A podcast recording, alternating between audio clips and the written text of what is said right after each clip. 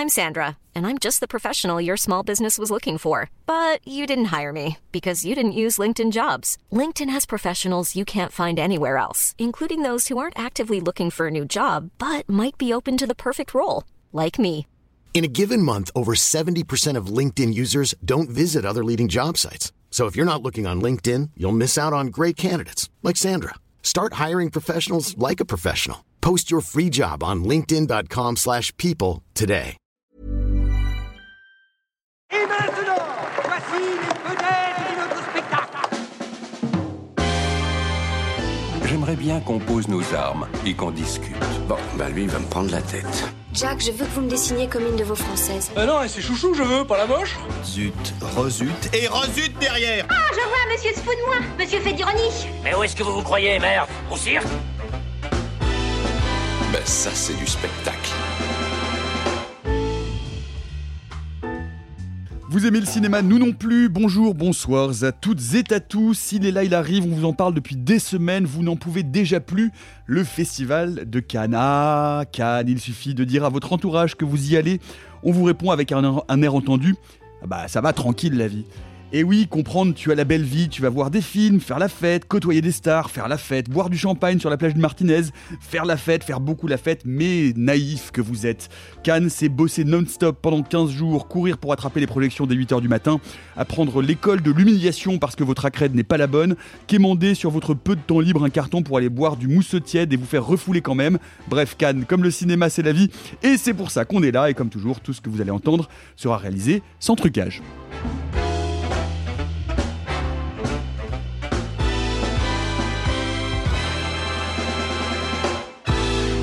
Ça dépasse tout ce que j'ai pu imaginer.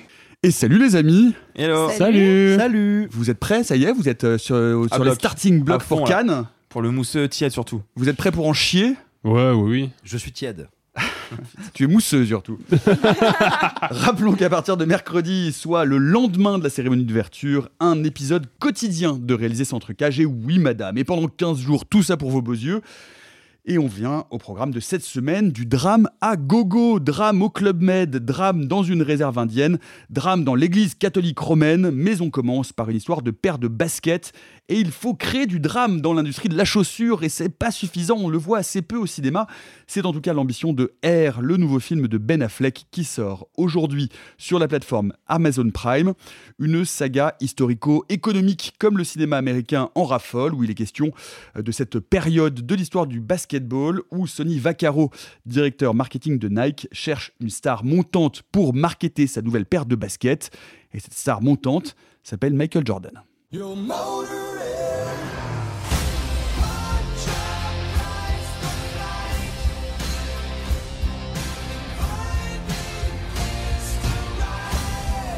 Vous avez toute notre attention. Quoi? Tu t'es pointé chez eux? Je crois en votre fils. Je crois qu'il est l'avenir. Mais son histoire va nous donner envie de voler. Une chaussure, c'est qu'une chaussure. Jusqu'à ce que mon fils la mette au pied. R de Ben Affleck avec toute la bande, Matt Damon, Jason Bateman, Chris Tucker, Viola Davis. C'est cette question qui me tient à cœur pour commencer ce tour de table. Qui en a quelque chose à foutre? Non mais de cette Et- histoire, qui a quelque chose à foutre de cette histoire concrètement? Éventuellement des, des, des podologues euh, qui boursicotent. Non, euh, je pense, euh, je pense des. C'est une contrepétrie Non, je sais pas, je, Non, je non. cherche un Ça truc. pourrait sans, sans doute, mais je suis pas doute, sûr. ouais, non. Non, des, des droitards, euh, pubards, euh, qui aiment se branler la nouille sur des bouquins de logo. Enfin, tu vois, euh, pour moi, ça, c'est le public cible. Vraiment, au premier degré. Mais non, mais même pas. Enfin, je vois pas comment quand t'es dans le marketing, ça c'est une. Je comprends que ce soit Mais une. si. Mais en Mais fait, non, mais je comprends que ce soit une grande histoire du, du marketing, que ce soit un moment euh, important, mais normalement, en fait, tu devrais aller déjà au-delà de la cible. Genre, euh, The Social Network n'est pas destiné qu'à ceux qui ont utilisé Facebook, comme R ne devrait pas être euh, là que pour les marketeurs ou pour ceux qui ont des pieds, quoi. Et Dieu sait que c'est une communauté importante, la communauté des gens qui ont des pieds. Mais ne soyons pas piédistes. Euh, mais euh, et, non, bon, elle est pas bonne. Ok. Euh, non, mais, peut-être qu'on parle du film à un moment. mais justement, mais tu vas Alors, voir. allons-y. Il y a peut-être, mais il y a peut-être un truc intéressant et désolant en même temps. Il faut dire que le film est un des premiers, sinon le premier, euh, qui est vendu par le duo euh, Affleck euh, et euh, Damon comme euh, un- l'objet, on va dire, de la boîte là qu'ils viennent de fonder en commun.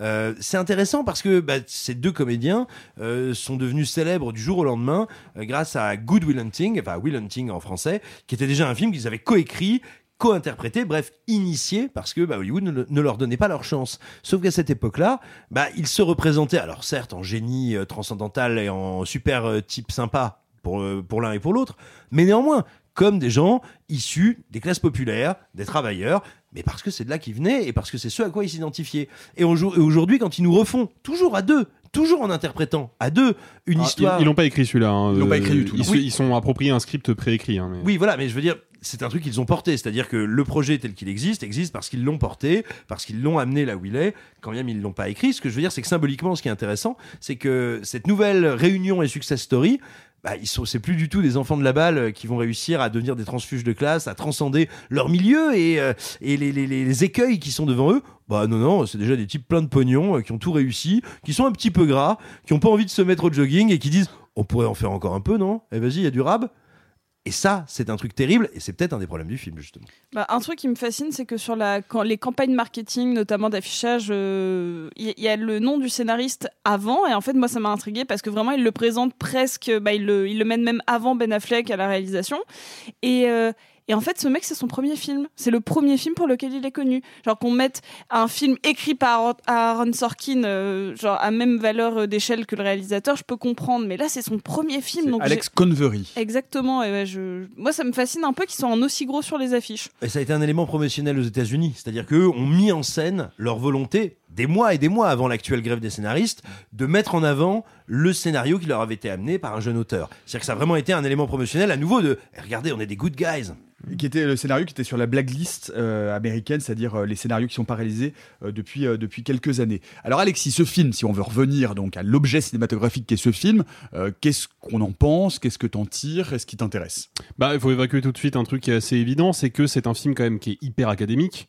Parce qu'on vraiment on est sur sur une des stratégies enfin une des trajectoires euh, dramaturgiques euh, récurrentes du cinéma euh, grand public américain qui est bah, des mecs qui décident de miser sur un projet complètement fou malgré le- les conseils de leur entourage malgré les avertissements de leur entourage et puis qui presque par magie vont atteindre leur objectif et devenir euh, des légendes. Ce qui est le cas de- du personnage de Matt Damon, qui est donc celui qui a convaincu euh, Michael Jordan de signer pour Nike.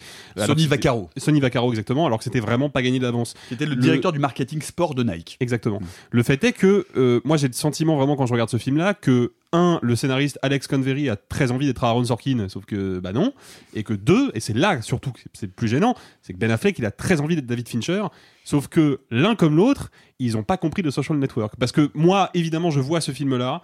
Tout de suite, je pense à The Social, The Social Network parce que c'est grosso modo, si on, si on revient à la, à la base, à l'essence du film, c'est exactement la même chose. On prend un élément hyper central de notre société, en l'occurrence de la, la culture marketing américaine, qui est la Air Jordan, ce fameux modèle de basket qui est, je crois, encore aujourd'hui la basket la plus vendue de Oui, tous les temps. hein. Oui. C'est un truc absolument euh, gigantesque. Bah, c'est exactement comme euh, quand Sorkin décide de raconter la jeunesse de Facebook. Le truc, c'est que Sorkin et Fincher, en fait, la création de Facebook, ils en ont à rien à secouer. Mais vraiment rien à secouer. Ce qui les intéresse, c'est de se dire comment un mec qui est presque physiologiquement incapable d'avoir des amis et des relations euh, amicales et sentimentales dignes de ce nom a pu créer le premier vrai réseau social du monde. C'est ça la question. Et ça, bah, c'est une piste, en tout cas une, une profondeur qui rend The Social Network intéressant. Euh, là, il n'y a pas ça. C'est-à-dire que c'est Simon qui en avait parlé dans notre conversation euh, WhatsApp, donc je le dis pour les gens qui nous écoutent.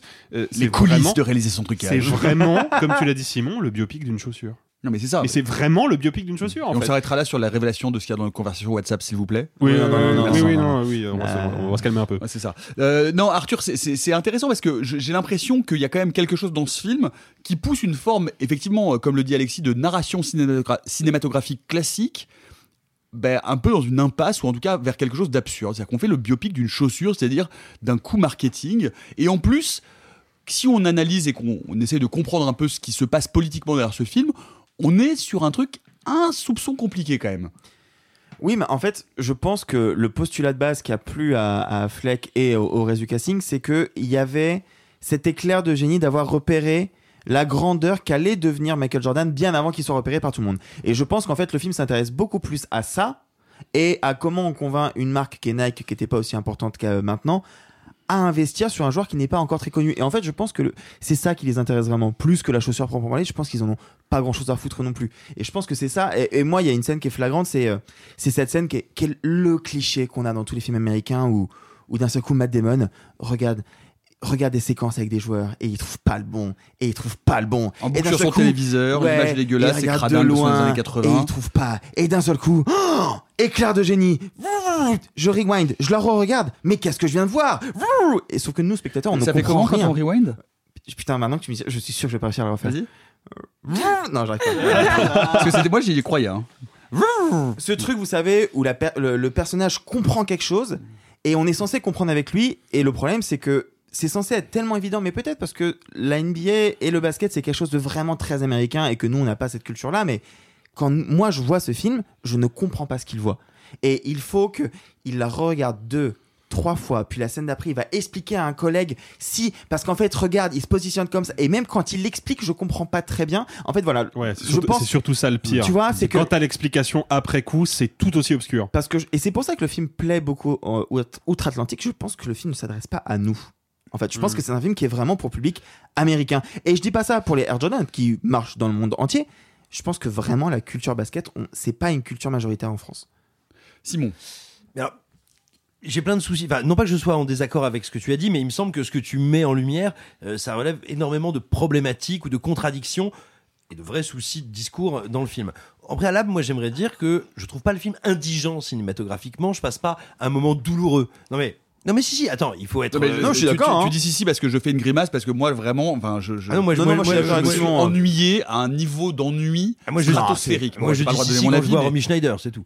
Et euh, mais, non, mais tout simplement, je veux dire, c'est un biopic, fut-il d'une chaussure, euh, qui, qui au moins marche sur ses deux jambes, qui est. euh, Ça va être long. ah, ah, ah, là là. Putain, la il y a tellement de blagues qui viennent là, c'est pas possible. Non, non, On- mais je les on- arrête, je les on- arrête. On est crème. Non, mais ce que je veux dire, encore une fois, euh, le film n'est pas désagréable au visionnage, il n'est pas mal interprété, il n'est pas mal monté, mal mis en scène. C'est du service minimum, c'est quelconque, on va dire, euh, c'est banalement divertissant. Par contre, euh, il y, a, il y a un vrai- il y a- il y a un vrai problème dont il va falloir qu'on parle, c'est qu'est-ce que ce film a à nous dire de son sujet, du capitalisme et même des humains?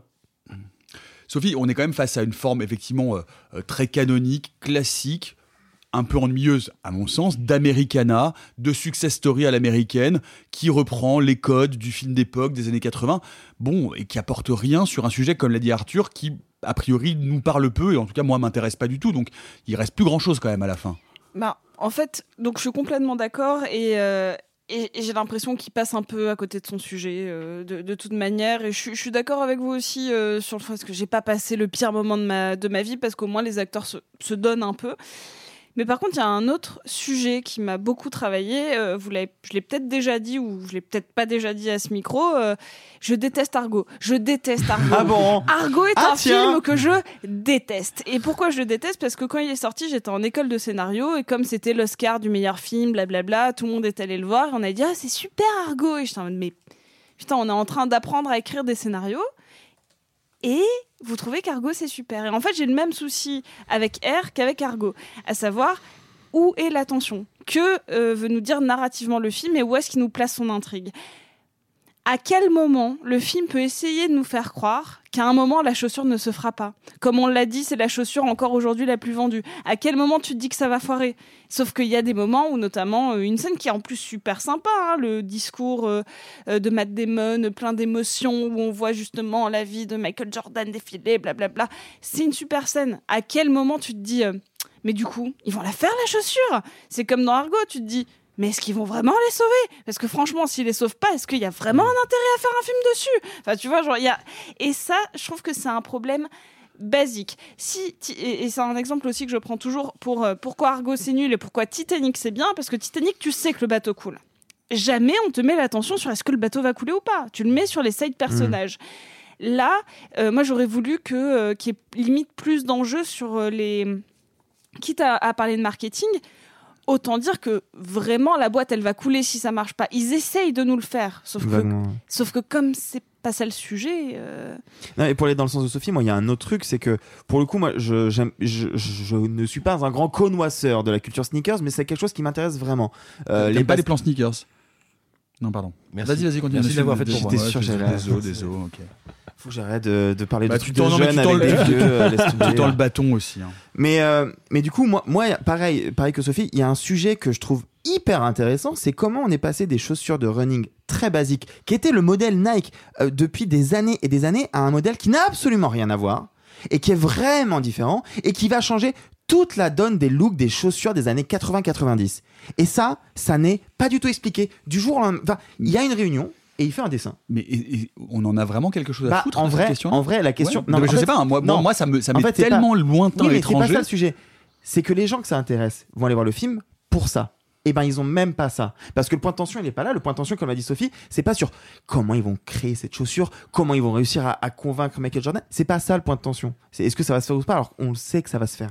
Simon. Mais justement, Nicolas, la particularité du cinéma ou de la littérature ou de n'importe quel art, ça n'est pas son sujet. C'est comment on va traiter d'un sujet Pour le rendre intéressant. universel, intéressant, etc. Et moi, tout d'un coup, tu vois, ce personnage du, Disney, du designer nerd fou de godasse euh, à qui on dit à un moment, mec, t'as trois jours pour inventer la plus belle chaussure du monde, et qui dit, et littéralement, il le font zozoter, ok, d'accord, je vais essayer. Moi, je veux C'est bien que- c'est bien que tu précises. non, mais je précise que c'est pas moi qui le fais, c'est le personnage est caractérisé comme ça. Euh, C'est Emmanuel Macron? Pardon. et voilà, c'est le grand twist du film. C'est Emmanuel Macron qui a fait l'air Jordan et il fait Vas-y, Brigitte, là, ça c'est joli. hein. Et bref, tout simplement, là, il y a un truc intéressant.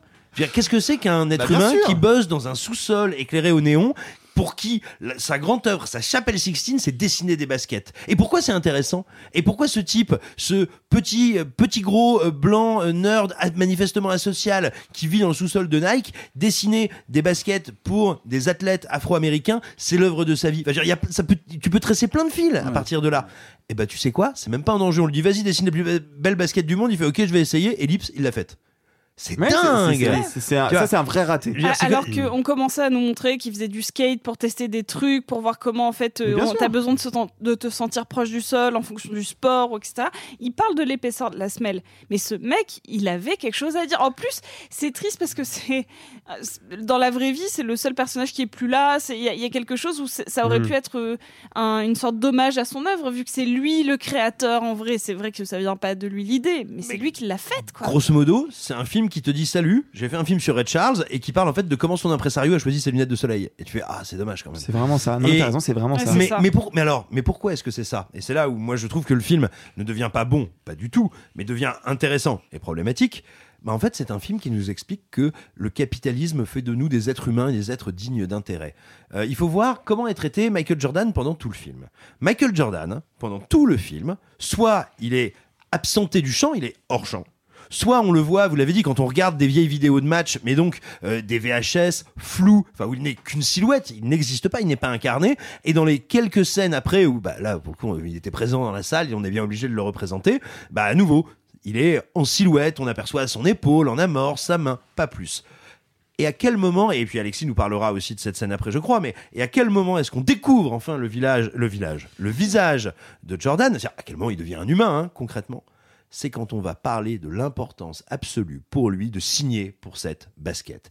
Parce que être né humain, être un champion, être peut-être un champion historique, ne fait pas de Michael Jordan un humain et ne fait pas de nous des humains pouvant l'adorer. C'est le fait de rentrer dans ce cadre capitalistique. Et ça, c'est quand même complètement délirant. C'est-à-dire qu'on on n'est plus, on n'est pas sur un film sur euh, ce qu'on appellerait, euh, tu vois, des, euh, des petits gars qui arrivent à s'en sortir et faire un, truc merveilleux. Un film, les Américains diraient un film sur des underdogs. On n'est pas là-dessus. On n'est pas un film sur une révolution technique, usuelle, culturelle. Non, non, non. On est sur un film qui nous dit le capitalisme nous donne une âme, nous permet d'être incarné. Ce qui est quand même un peu dingo et, ce qui pour moi est, est confirmé en fait par tous les aspects du film. C'est-à-dire qu'il y a quand même ce truc fou, c'est que si tu écoutes bien les dialogues, tu réalises qu'en fait Nike, quand, euh, quand le film commence, Nike n'est pas une minuscule boîte qui va avoir un grand succès et, et avoir son siège parmi les grands. Nike est une des plus grandes marques au monde, mais qui est déficiente dans le secteur ultra spécifique des chaussures de basket. Bah, tu vois, c'est pas des petits gars, des petits artisans qui se seraient dit nous, nous voulons nous hisser. Ça, c'est un des trucs les plus ridicules du film, je trouve, c'est quand ils font le- leur, euh, leur espèce de montage au début où ils te montrent les sièges sociaux des différentes compagnies Ouais. Le avec couvert, les, ça, euh, le pourcentage de, de, De parts de marché, vente, euh. enfin, les parts de marché exactement de ces compagnies-là. Et, et tu termines sur Nike en mode oh regardez à quel point ils étaient petits, ils ont quand même 17% de parts de marché sur le sur les chaussures de basket, c'est quand même pas rien. Ils pèsent, ils pèsent déjà des milliards. Donc je veux, les gars, c'est pas des petits gars qui luttent. Au contraire, ce sont des mastodontes qui veulent devenir des super mastodontes. Et enfin, ce qui achève pour moi de me rendre tout ça euh, euh, un peu un peu puant. euh, Il y a plein de films qui sont chapitrés selon leur récit. Des fois pour faire des, tu vois, par, par petites poses esthétiques. Des fois parce que ça vient d'une œuvre littéraire. Des fois parce que ça répond à un schéma narratif bien précis. Bah là ici, qu'est-ce qui scande le bouquin Ce sont Le les film, le règles. film. euh, oui, pardon. Qu'est-ce qui scande le film? Ce sont les règles motivationnelles de Monsieur Knight, le fondateur, le fondateur de l'entreprise. Tu vois, sur les règles qu'il demande à ses employés de suivre. Parce qu'en fait, l'entreprise nous améliore, nous grandit, et c'est une grande œuvre qui, encore une fois, nous révèle à notre humanité. Et ça, je trouve ça odieux. Une question tout de même, peut-être aussi, moi, qui enfin, quelque chose qui m'a un peu surpris dans l'ennui général que j'ai vécu pendant, pendant le visionnage de ce film, c'est cette photographie terne, grise, moche. Enfin, c'est vraiment, y a- y a- y j'ai l'impression d'avoir vu un film en gris et blanc. Il n'y a pas de couleur, il n'y a rien. Enfin, je veux dire, c'est- je sais pas si c'est vraiment une, une sorte. de- D'habitude, en plus, ça va plutôt dans- à, à l'encontre de la façon dont le présent se représente les années 80 comme étant ou 90 comme étant pleine de couleurs, flash, fluo, etc. Là, j'ai trouvé, j'ai trouvé ça. J'ai l'impression de- de- d'avoir un une désaturation sur toutes les images. Mais tu crois pas que c'est fait exprès justement? Bah oui, mais je trouve ça hideux. Le problème, c'est que si c'est fait exprès, c'est vraiment hideux, quoi. Enfin, je vais laisser Alexis en parler parce que je crois qu'on est un tout petit peu raccord sur certains trucs, mais moi je suis pas d'accord avec Simon. Moi je pense que justement Ben Affleck il, il idéalise pas cette période et il idéalise pas Nike et il idéalise pas le capitalisme justement. Et c'est pour ça qu'il le rend pas beau. Je, je, je, je- supposition, hein. Mais euh, pour moi, pour moi il y a de ça. Sophie. Juste petite question, histoire de faire encore euh, potentiellement des reproches au film. Vous trouvez pas que ça fait un petit peu aussi euh, euh, co- comment, comment une équipe majoritairement d'hommes blancs s'occupe de de s'accaparer, je, je suis désolée, c'est comme ça un peu touchy aussi, euh, genre de s'accaparer le talent d'un Afro-américain euh, pour Bah, euh, non, si je puis me permettre, c'est Michael Jordan ne serait pas la star qu'il est s'il n'y avait pas eu des mecs blancs pour, le, pour signer un Bah, contrat avec lui. mer- Merci, c'est exactement ça que j'arrivais pas à dire de manière euh, sympathique. Je, mais euh, ça, moi, ça m'a un peu gêné parce que, alors qu'ils en fait, il y a- il y, a une team et dedans ils sont pas tous blancs. Et en fait, ils auraient pu avoir un espèce de, même si c'est l'idée par Matt Damon, en fait, ils auraient, ça aurait pu être un peu plus collaboratif et pas genre euh, juste les white, Mhm. white boys band. Bah alors, je- dans, pour aller dans ton sens, c'est d'autant plus problématique qu'on essaie de te faire croire que la négociation de la mère de Jordan pour qu'il soit le premier à avoir un pourcentage sur les ventes, c'est la clé de l'émancipation et c'est une révolution de justice sociale. Alors que non, c'est juste la famille Jordan qui a réussi à être suffisamment puissante pour se gaver plus que les autres et pour réussir à vendre à des gamins afro-américains sans une thune plein de Air Jordan. Mais donc, mais justement, le film en est conscient de ça. Ah bon, tu trouves? Moi j'ai Ah vraiment bah, l'impression qu'il a, moi, j'ai- j'ai moi, j'ai j'ai- vraiment l'impression qu'il présente ça comme un progrès. Mais enfin, pardon, excusez-moi, peut-être que je ris les étapes, mais non, non, pour moi, c'est un film qui montre que le mythe du euh, du, du comment on dit self-made euh, Self-made man. du self-made man, en fait, c'est un peu un mythe. Si jamais Michael Jordan est là, c'est aussi parce que sa mère s'est battue pour ses contrats, parce que son père s'est battu pour ses contrats, et parce que c'est une espèce d'aristocratie qu'il a protégé, et ça on sait, c'est documenté, on le sait. Et justement, il, c'est un film qui, qui va te montrer, je, je pense, et je suis en train de défendre un film que j'aime pas trop, que c'est pas justement ça. Et pour moi, le speech de Matt Damon, il est intéressant parce qu'il arrête pas de se répéter en disant moi je suis pas important et moi je vais pas rester dans l'histoire. Toi tu vas le rester. Mais spoiler, Jordan, il est pas resté important pour euh, pour des chaussures. Il est resté important parce que c'est le plus grand joueur de l'histoire de du basket. Donc pour moi, le film justement joue sur ces deux tableaux-là. Plus ou moins réussi, je suis d'accord, mais pe- peut-être, mais je trouve qu'il joue sur les deux. Alexis, tu voulais euh, donc nous parler d'une scène en particulier qui te semble être une scène pivot et intéressante à, à décortiquer euh, pour comprendre un peu mieux les enjeux de ce film. Coupé C'était comment, Walter? Elle était très bien, impeccable. Qu'est-ce qu'on fait maintenant? On recommence.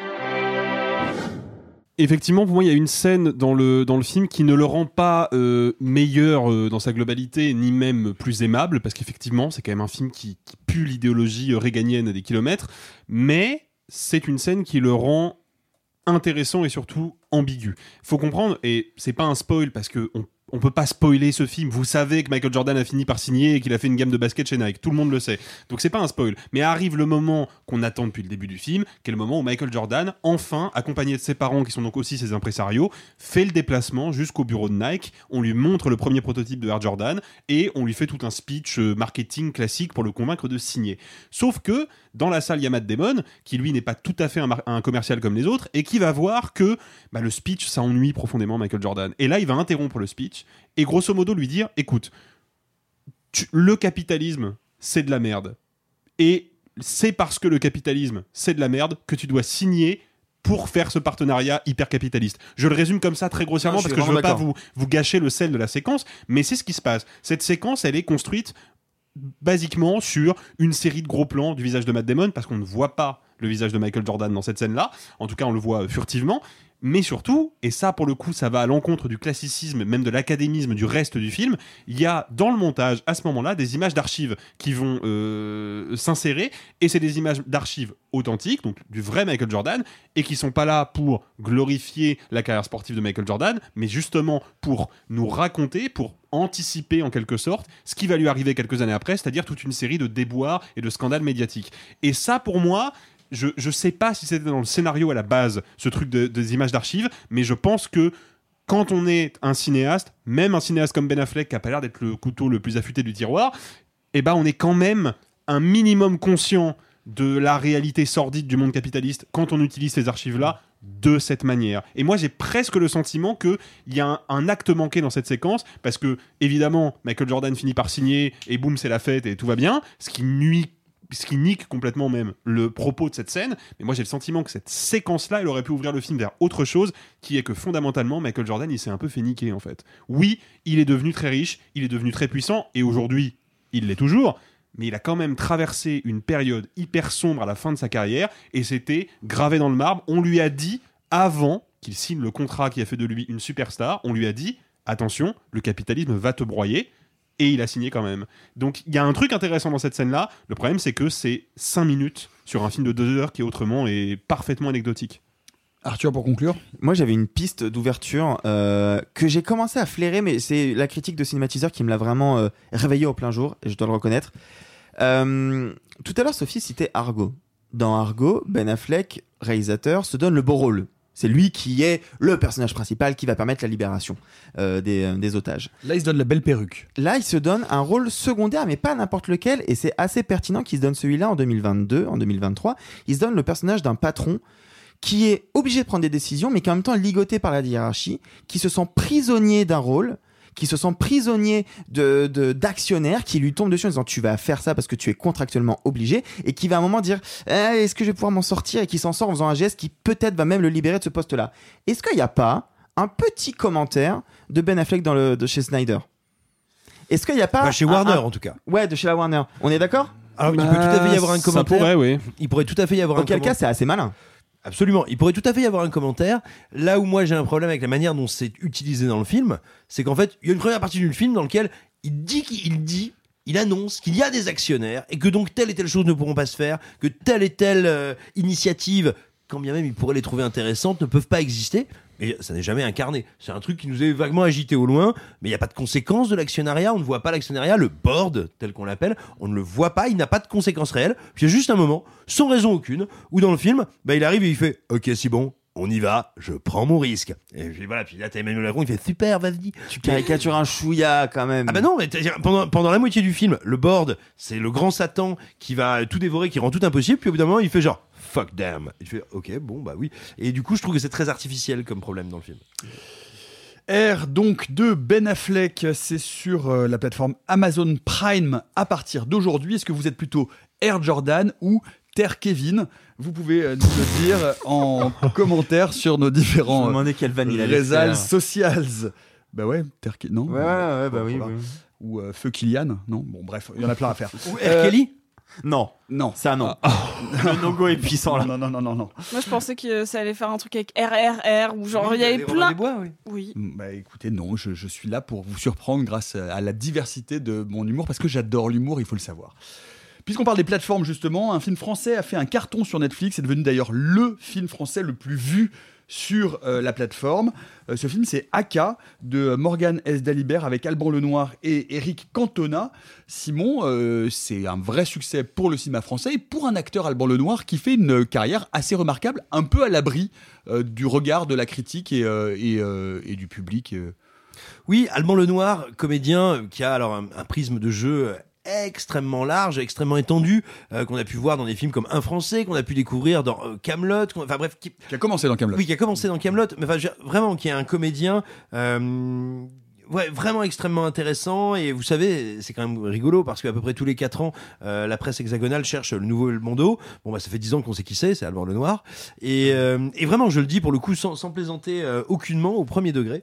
Et moi, ce qui m'a beaucoup intéressé dans le, dans le succès d'Aka, au-delà de ce qu'on peut avoir, de, toute la sympathie qu'on peut éprouver pour cet acteur, ce metteur en scène, et globalement, lui, la manière dont il travaille, notamment dans le cinéma d'action, à s'investir physiquement, à s'investir dans l'écriture, voire la mise en scène. Parce qu'il est co-scénariste hein, de Aka. il est co-scénariste de peux nous, Aka. nous- nous pitcher le film rapidement? Euh, un infiltré euh, se retrouve chez des méchants. euh, chez les méchants, il y a Eric Cantona, il tape sur des gens. Euh, C'est vraiment ça. non, mais je c'est pas la peine d'en dire ça, c'est vraiment plus. ça. et C'est vraiment ça, et c'est très bien fait. Mais c'est bien. L'exercice est, su- l'exercice est super réussi. Euh, non, mais ce qui m'intéresse, c'est que euh, voilà, au-delà de toute la, la sympathie qu'on peut avoir pour l'entreprise humaine. Bah, c'est donc quand même la troisième fois en quelques mois à peine, après Balle perdue, Balle perdue 2 et désormais AK, que du cinéma d'action, éminemment français, tant dans la manière dont il est conçu que dans euh, ce qui est incarné à l'écran, tabasse absolument tout sur une plateforme aussi puissante que Netflix. Mais Le film, le film n'est pas seulement le, le film français le plus vu. Pendant deux semaines, ça a été le film le plus visionné au niveau mondial de toute la plateforme. alors le, le film non américain le plus visionné. Mais ah non, le film, Ah ouais le- le- tout, tout confondu hein, de ce que j'ai lu. Je, Ah, d'accord. Je, vais- je vais Ok. vérifier, mais euh, Non, non, bah attends, mais. Mais en tout cas, voilà, oui, effectivement, le, le film a explosé des records. Alors, je vais pas partir dans le détail des chiffres parce que depuis quelques temps, Netflix a décidé de communiquer en heures de visionnage, ce qui me semble être une aberration. Mais il n'empêche que sur cette donnée, en gros, il a accompli en 11 jours ce que euh, les, ses plus gros prédécesseurs, à savoir, à savoir Balle perdue, Balle perdue 2, Loin du périph, avaient fait en 28 jours. C'est-à-dire que c'est une tornade absolue. Et ben, non seulement c'est une bonne nouvelle, mais surtout, il faudrait peut-être, maintenant, on peut espérer que les systèmes de distribution, parce que en interview, il le dit bien volontiers. euh, euh, ils ont essayé, évidemment, avec son co-scénariste et le réalisateur du film, de présenter le film à des distributeurs, à des studios français, dans le but de le sortir au cinéma. Mais écoutez, c'est la troisième fois d'affilée qu'on constate qu'il y a une appétence et un savoir-faire, parce que c'est ça la chose. De temps en temps, on entendait dire Ah, les gens n'ont pas envie de regarder des films d'action français. Puis quand on n'entendait pas ça, on entendait Mais de toute façon, on sait pas les faire. Alors on sait depuis bien longtemps que c'était faux. Euh, on le savait depuis euh, À bout portant, depuis euh, plein et puis plein d'autres productions. Moi, je pense aussi à, Burnout. Euh, mais bref, on sait depuis un moment qu'on sait faire du cinéma d'action. Maintenant, on a la preuve que ça cartonne absolument.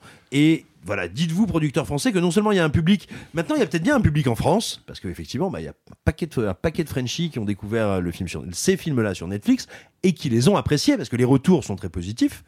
Mais il y a en plus maintenant un marché international qui est curieux de voir ce qu'on fait. C'est-à-dire que votre film, non seulement il a un marché en France, mais vous pouvez sans doute le vendre à l'international. Bref, merci, merci à Alban Lenoir et à tous ceux qui travaillent avec lui devant et derrière la caméra de nous offrir ce cinéma d'action et d'aventure hexagonal.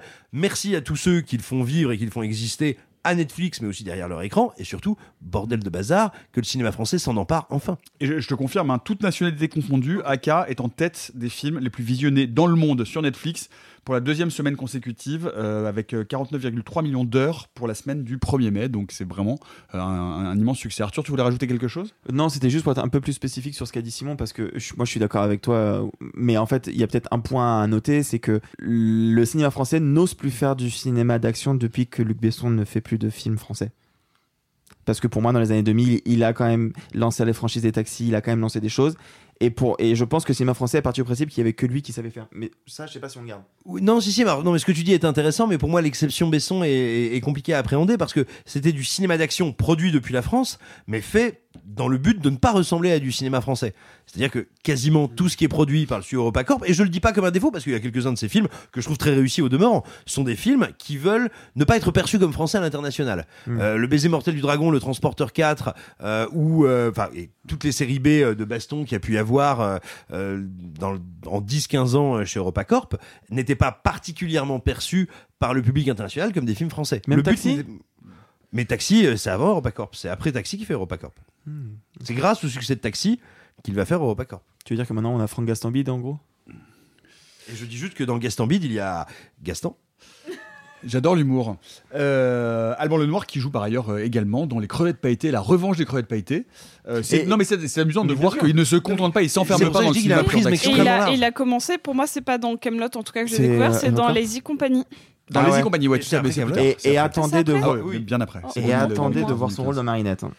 Et euh, il va jouer dans le remake du Salaire de la peur également, euh, qui sortira normalement l'année prochaine. Est-ce que Alban Lenoir est en train de devenir notre Jason Statham euh, national? Eh ben, écoutez, en tout cas, on va continuer à suivre sa carrière. En actu toujours, c'est l'actu dont vous avez certainement, forcément entendu parler si vous vous intéressez au cinéma, qui a fait frémir CNews en particulier et tout le monde médiatique en général. C'est cette lettre d'Adèle Haenel qui explique à Télérama les raisons politiques qui la poussent à arrêter le cinéma, Arthur.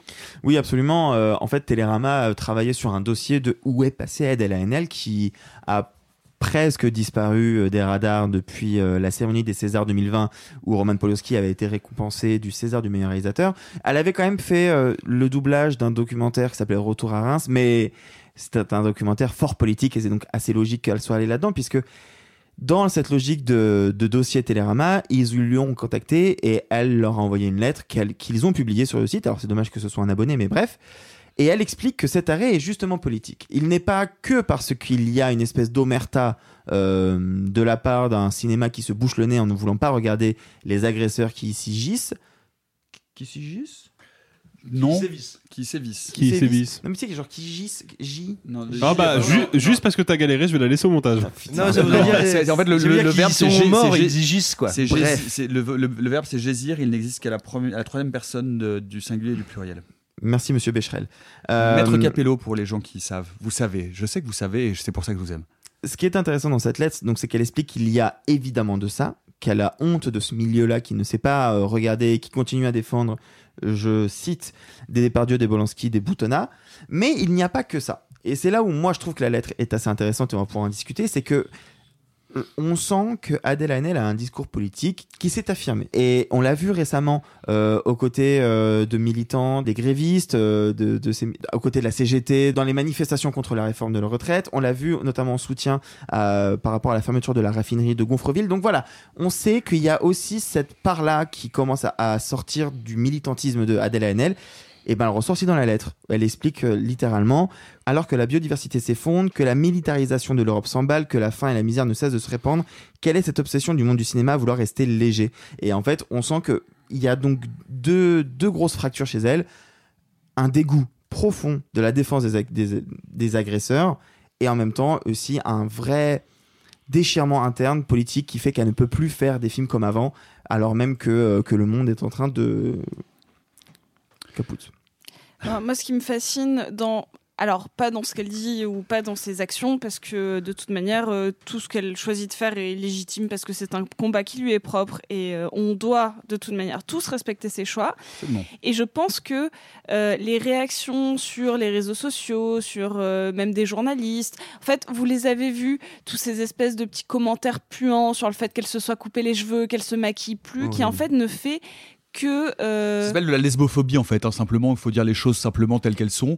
Concrètement, Oui, c'est de l'homophobie ou de la lesbophobie tout simplement. Et de la misogynie. Et de la misogynie par euh, ailleurs. Bah, En fait, c'est- c'est-à-dire que tout ce, qu'elle, euh, tout ce qui la pousse à partir, plutôt que d'avoir une espèce de, euh, je sais pas, même s'il y avait un espèce d'élan d'amour pour lui dire, mais euh, et, soyons ensemble pour faire les deux, pour faire du cinéma et des combats, si on changeait les choses. Sauf que là, en fait, le retour qu'elle a de la part de beaucoup de gens et de beaucoup de gens visibles, c'est, euh, bah, t'as vu comment elle est devenue moche.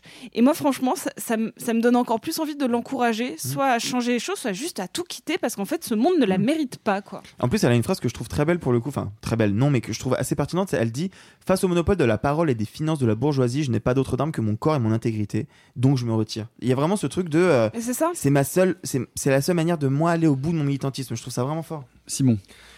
Alors oui, moi je suis absolument d'accord avec Sophie. Comme tu le disais, la masse des réactions euh, négatives, outrées et dégueulasses euh, à sa prise de position ne font qu'en montrer la nécessité, concrètement. Euh, toutes ces réactions et dites-vous bien, bande de gros cons, que vous illustrez ce pourquoi elle a raison, ce qui est quand même assez, paradoxal et, rigolo et triste. Mais, mais au-delà de ça, moi j'ai vu déjà, je voudrais préciser, j'ai vu parfois, des, et c'est pas, pas autour de cette table, mais j'ai entendu parfois des raccourcis disant oui, Adèle Haenel a totalement arrêté sa carrière. Non, non, non, Adèle est toujours active et, euh, et- et passionnante au théâtre. Et donc, il faut bien comprendre ça. Elle ne s'est pas mise en retrait du monde de l'art, elle s'est mise en retrait du cinéma. C'est d'autant plus important que quand elle se met en retrait, là, pareil, j'ai entendu deux, trois dire, eh, mais ça, c'était du cinéma de Bobo, le grand public, il connaît rien. Bon, alors, déjà, elle était allée bien au-delà du cinéma de Bobo. Elle avait été dans des comédies comme En Liberté, dans des films certes euh, pointu, exigeant, tout ce qu'on veut, comme Portrait de la jeune fille en feu, mais euh, qui avait été porté au nu à Cannes, qui avait rendu fou le cinéma américain. Elle était courtisée par absolument tout Hollywood. Les gars, vous êtes passés à deux doigts de l'avoir dans vos Marvel, alors euh, faites de lui les claquer des genoux, mais foutez-nous la paix. Mais surtout, donc c'est pas du tout anodin qu'elle renonce au cinéma à ce moment-là. C'est un geste très fort. Et ce qui est intéressant, c'est qu'elle dit qu'elle se met en grève. C'est pas euh, vous me dégoûtez, je me casse, bande de gros cons.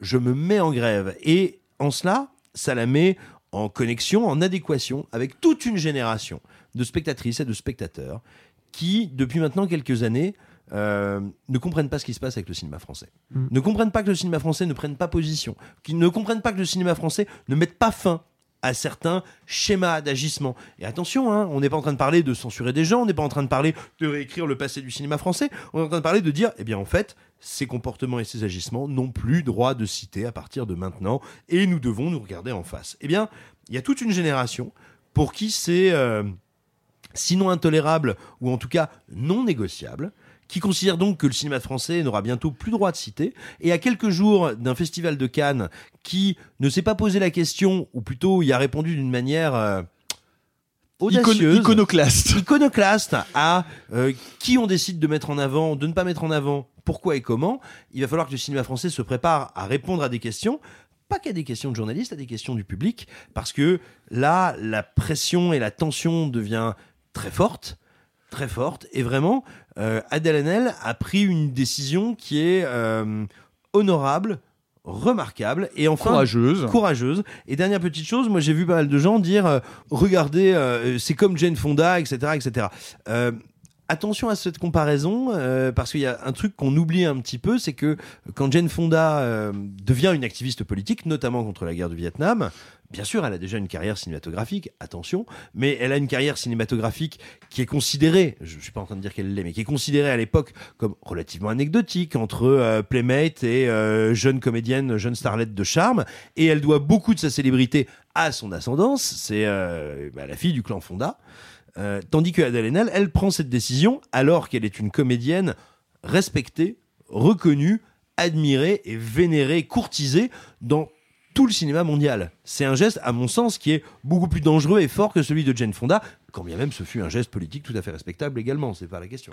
Alexis. Non, mais juste pour rappeler un petit truc, Sophie en avait déjà parlé quand elle, veut- quand elle avait parlé ici euh, de La fabrique du mensonge. Je crois que c'est ça le titre, hein, le documentaire de France 5 sur l'affaire Johnny Depp Amber Heard. Parce que vous l'avez peut-être vu, euh, a- s'est permise de commenter le- la lettre ouverte d'Adèle Haenel. Maïwen sur le plateau de quotidien et Maïwen a dit qu'elle trouvait évidemment cette réaction beaucoup trop radicale. Il faut aussi rappeler que sur ce plateau, euh, personne n'a relevé le fait que Maïwen ait dit que Johnny Depp avait gagné son procès. C'est faux. La lettre d'Adèle Haenel dit quoi? Elle dit précisément que, et ça on l'a tous dit autour de la table, et on est d'accord avec ça, le monde du cinéma protège des criminels sexuels. Bon, Johnny Depp, il a été condamné pour diffamation, Amber Heard aussi, personne n'a gagné ce procès. Aujourd'hui, Amber Heard vit terrée en Espagne dans un bled euh, paumé sous une fausse identité. Et a annoncé ne pas revenir au cinéma avant un bon bout de temps. Voilà, Johnny Depp va faire la montée des marches à Cannes. Donc de toute évidence, ce que pointe Adèle Haenel du doigt est juste. On peut vouloir accepter cette vérité ou la refuser, peu importe, ce qu'elle pointe du doigt est juste. Voilà, puis on pourra ajouter que dans cette euh, interview de quotidien, euh, Maïwen reconnaît euh, ouvertement, publiquement une agression et que ça fait rire tout le monde. Pas qu'elle le reconnaît, qu'elle le revendique. Ah oui, elle le Ouais, revendique, ouais, c'est horrible. Enfin, bon, bref, ça c'est encore... Soutien à Edu Plenel d'ailleurs. Euh, oui, oui, et puis enfin bon, bref. Moustache Euh, C'est ça voilà, vous pouvez nous dire euh, également, évidemment, euh, euh, dans les commentaires, euh, ce que vous pensez euh, de, de cette lettre, de ce parti pris euh, politique fort euh, d'Adèle Haenel. On va repartir sur euh, les sorties de la semaine. Et si, tiens, et, et si on partait entre potes, passer Ouais des super vacances à Hawaï À Cannes Ah. Au lieu d'aller se faire chier 15 jours à Cannes, on partirait à Hawaï. Ce serait cool, non? Ok, genre, mais, tu vois, ok, mais genre- tu payes tout. Euh, bah non, mais c'est pas très sympa ça. Ah bah je sais pas, Bah, c'est pour plus, plus vieux, hein. Bon, écoutez, en tout cas, c'est le point de départ du nouveau film de Mélissa Drijard, un groupe de copains qui part en vacances dans l'hôtel de l'un d'entre eux.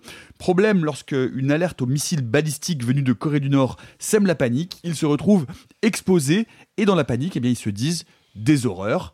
Problème bis, l'alerte est fausse. Eh bien, ben, du coup, après ce moment de révélation cruel et gênant, il faut continuer à vivre ensemble. I'm Sandra, and I'm just the professional your small business was looking for. But you didn't hire me because you didn't use LinkedIn jobs. LinkedIn has professionals you can't find anywhere else, including those who aren't actively looking for a new job but might be open to the perfect role, like me. In a given month, over 70% of LinkedIn users don't visit other leading job sites. So if you're not looking on LinkedIn, you'll miss out on great candidates like Sandra. Start hiring professionals like a professional. Post your free job on linkedin.com/people today.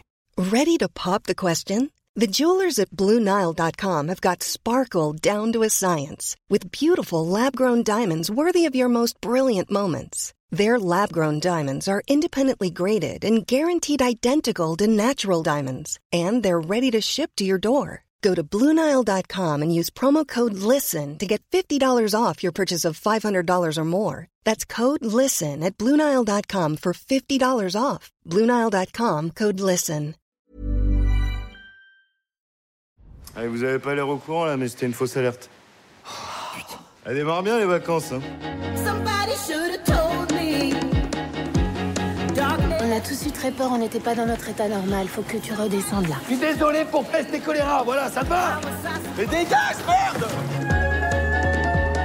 J'espère que tu me pardonnes. En tout cas, moi, je pardonne à tout le monde. Ah ben moi, je pardonne pas. hein. T'es pas gentil de faire ça à son ami. On se dit qu'on s'aime et... Et tout était facile. Par rapport à la chantilly, est-ce que vous vous interrompez Quelqu'un se lève et va chercher.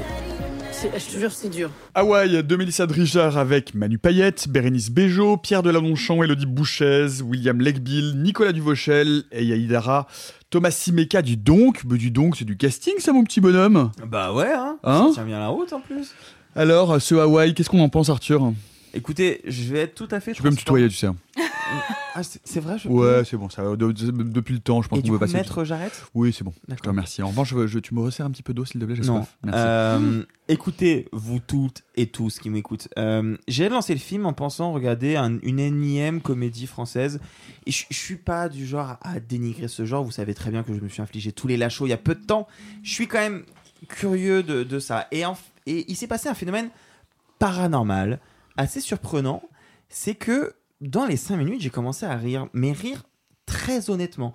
Je pense qu'il y a plusieurs choses qui se passent dans Hawaii qui, moi, m'atteignent. Et parce que, en fait, j'y ai vraiment beaucoup réfléchi. Surtout que vous allez voir que les gens autour de la table ne sont pas du tout du même avec moi. Pourquoi ce film, qui est une espèce de vaudeville à Hawaï assez basique sur le principe, qui est juste une histoire de quiproquo géant qui va mettre une heure et demie à se résoudre avec des arcs pas toujours très fins et pas toujours très bien écrits, pourquoi ça m'a autant fait rire? Eh bien déjà, euh, moi je dois reconnaître un truc, c'est que j'adore Payette. Vraiment, j'adore l'être humain Payette. J'adore sa présence. Et t'adores les paillettes aussi. Oui, mais ça c'est dans d'autres contextes. Enfin, quoique, peut-être les deux. Euh, non, non, mais vraiment, il y a un truc qui se dégage avec Manu Payette qui, même quand il fait des blagues graveleuses dans Astérix, il met très sympathique. Et donc là, il est le centre névralgique de tout le récit, de tout le quiproquo, et il y a une forme de sensibilité et de naïveté que je trouve assez touchante. Euh, pareil, moi, Lake Bill est quelqu'un qui m'est très sympathique. Donc, en fait, il y a un moment où ce sont déjà des bases des gens que j'aime bien. Et je dois reconnaître que je pense que ça joue beaucoup dans mon appréciation du film, que je reconnais être tout à fait basique et un peu faiblard, mais parfois, il faut reconnaître ses faiblesses et j'ai vraiment ri. Et alors, je vais pas utiliser cette expression que je déteste, et Simon encore plus, je le sais, de débrancher le cerveau, parce que comme le dit très bien Simon, quand on débranche son cerveau, on meurt. C'est pas ça qui s'est passé. C'est que j'ai vraiment pris un divertissement qui m'a, je sais pas, sur certaines cordes, sur certains euh, traumas de mensonges cachés, de, de tromperies, de, de... Il y a des moments où je me suis vraiment pris au jeu de me dire oh, mais comment elle va s'en sortir, j'avoue. Et puis, elle- oh là là, elle, qu'est-ce que je le vivrais mal à sa place? Je ne sais pas. Je reconnais que c'est un, divertissement sans doute assez moyen, mais qui, moi, m'a vraiment fait rire. Est-ce qu'on est-ce qu'on peut reconnaître en tout cas que le point de départ scénaristique est assez surprenant, original, un peu déconcertant, c'est-à-dire cette alerte à la bombe où ce groupe d'amis vraiment se, se, se délite complètement parce qu'ils sont tous persuadés qu'ils vont crever, qu'ils vont se prendre une bombe sur le coin de la gueule. C'est en vrai, c'est une position de départ qui Qui est exactement celle de Snow Therapy de Robert Oslund. Bah, oui, non. mais si, mais si. Une, une- une alerte dramatique qui va être surinvestie par des personnages alors que la tragédie ne, ne survient pas et donc on doit vivre avec les comportements de chacun. C'est un ce peu soit- extrapolé, je trouve, parce que Snow Therapy, c'est vraiment un geste en particulier qui va tout provoquer. Là, c'est plein de Non, mais- discours différents. Oui, mais c'est la même chose. Ce que je veux dire, c'est qu'après, on doit vivre avec les lâchetés, vicissitudes, avec les conséquences de comment. De ce qui été un- verbalisé. Voilà, de comment un ou des personnages ont, ont agi face à quelque chose qui n'est pas advenu. Tu vois, euh, c'est bien. En gros, euh, tu dis à ta mère que tu la détestes et à ton fils que tu aurais dû avorter avant que la bombe atomique tombe. Bah, c'est pas grave, la bombe atomique tombe. Si finalement il n'y a pas de bombardement, bah oui, euh, tout le monde est encore là après. Moi, j'ai. Vous avez parlé du casting. Je suis d'accord avec vous. Le casting est intéressant. Personne n'est mauvais dans le film. Il faut le noter quand même. Tout le monde est juste. Et en particulier le casting féminin que je trouve Ouais, vraiment de vrai. haute volée. Que ce soit Elodie Bouchez, mais surtout, surtout, surtout Émilie Kahn. Oui. Euh, Émilie Ah Kahn ouais. qu'on a plutôt vu dans des euh, comédies qui avaient des airs euh, de marée noire artistique ces dernières années. Quand bien même elle était toujours juste dedans. Bah, pour le coup, elle joue euh, l'épouse. euh, de Pierre Deladonchamp. Merci. Mhm. L'épouse de Pierre Deladonchamp, qui en plus se retrouve dans une position particulière parce que c'est la pièce rapportée du groupe. Elle n'était pas une des amies de base, et elle, on lui sort ce truc horrible, à savoir, euh, meuf, tais-toi, on te supporte parce que t'es l'ami de notre pote, mais personne peut te blairer. Ce qui est terrible, quand tu crois t'être euh, intégré euh, dans un corps social, euh, quand on te dit, ah non, non, tu es toujours une pièce rapportée. tu Moi, c'est vraiment à elle que je me suis le plus attaché, Ah justement. ben, c'est la plus intéressante et surtout c'est euh, son personnage je trouve qui va passer par le plus d'étapes différentes parce qu'elle va être drôle, révoltée, en colère, vicieuse, séductrice, amusante, bourrine des fois. Va vraiment, c'est un très beau personnage. Le problème que j'ai une fois que j'ai dit ça, c'est que moi déjà j'ai un souci avec le film, c'est que je ne comprends pas où il veut aller. Tantôt il est sur la comédie amère, tantôt il est sur euh, eh bien l'impossibilité de l'amitié et parce que nous constatons qu'en fait être ami ça n'est jamais qu'un conte qu'on se raconte pour bien s'endormir le soir.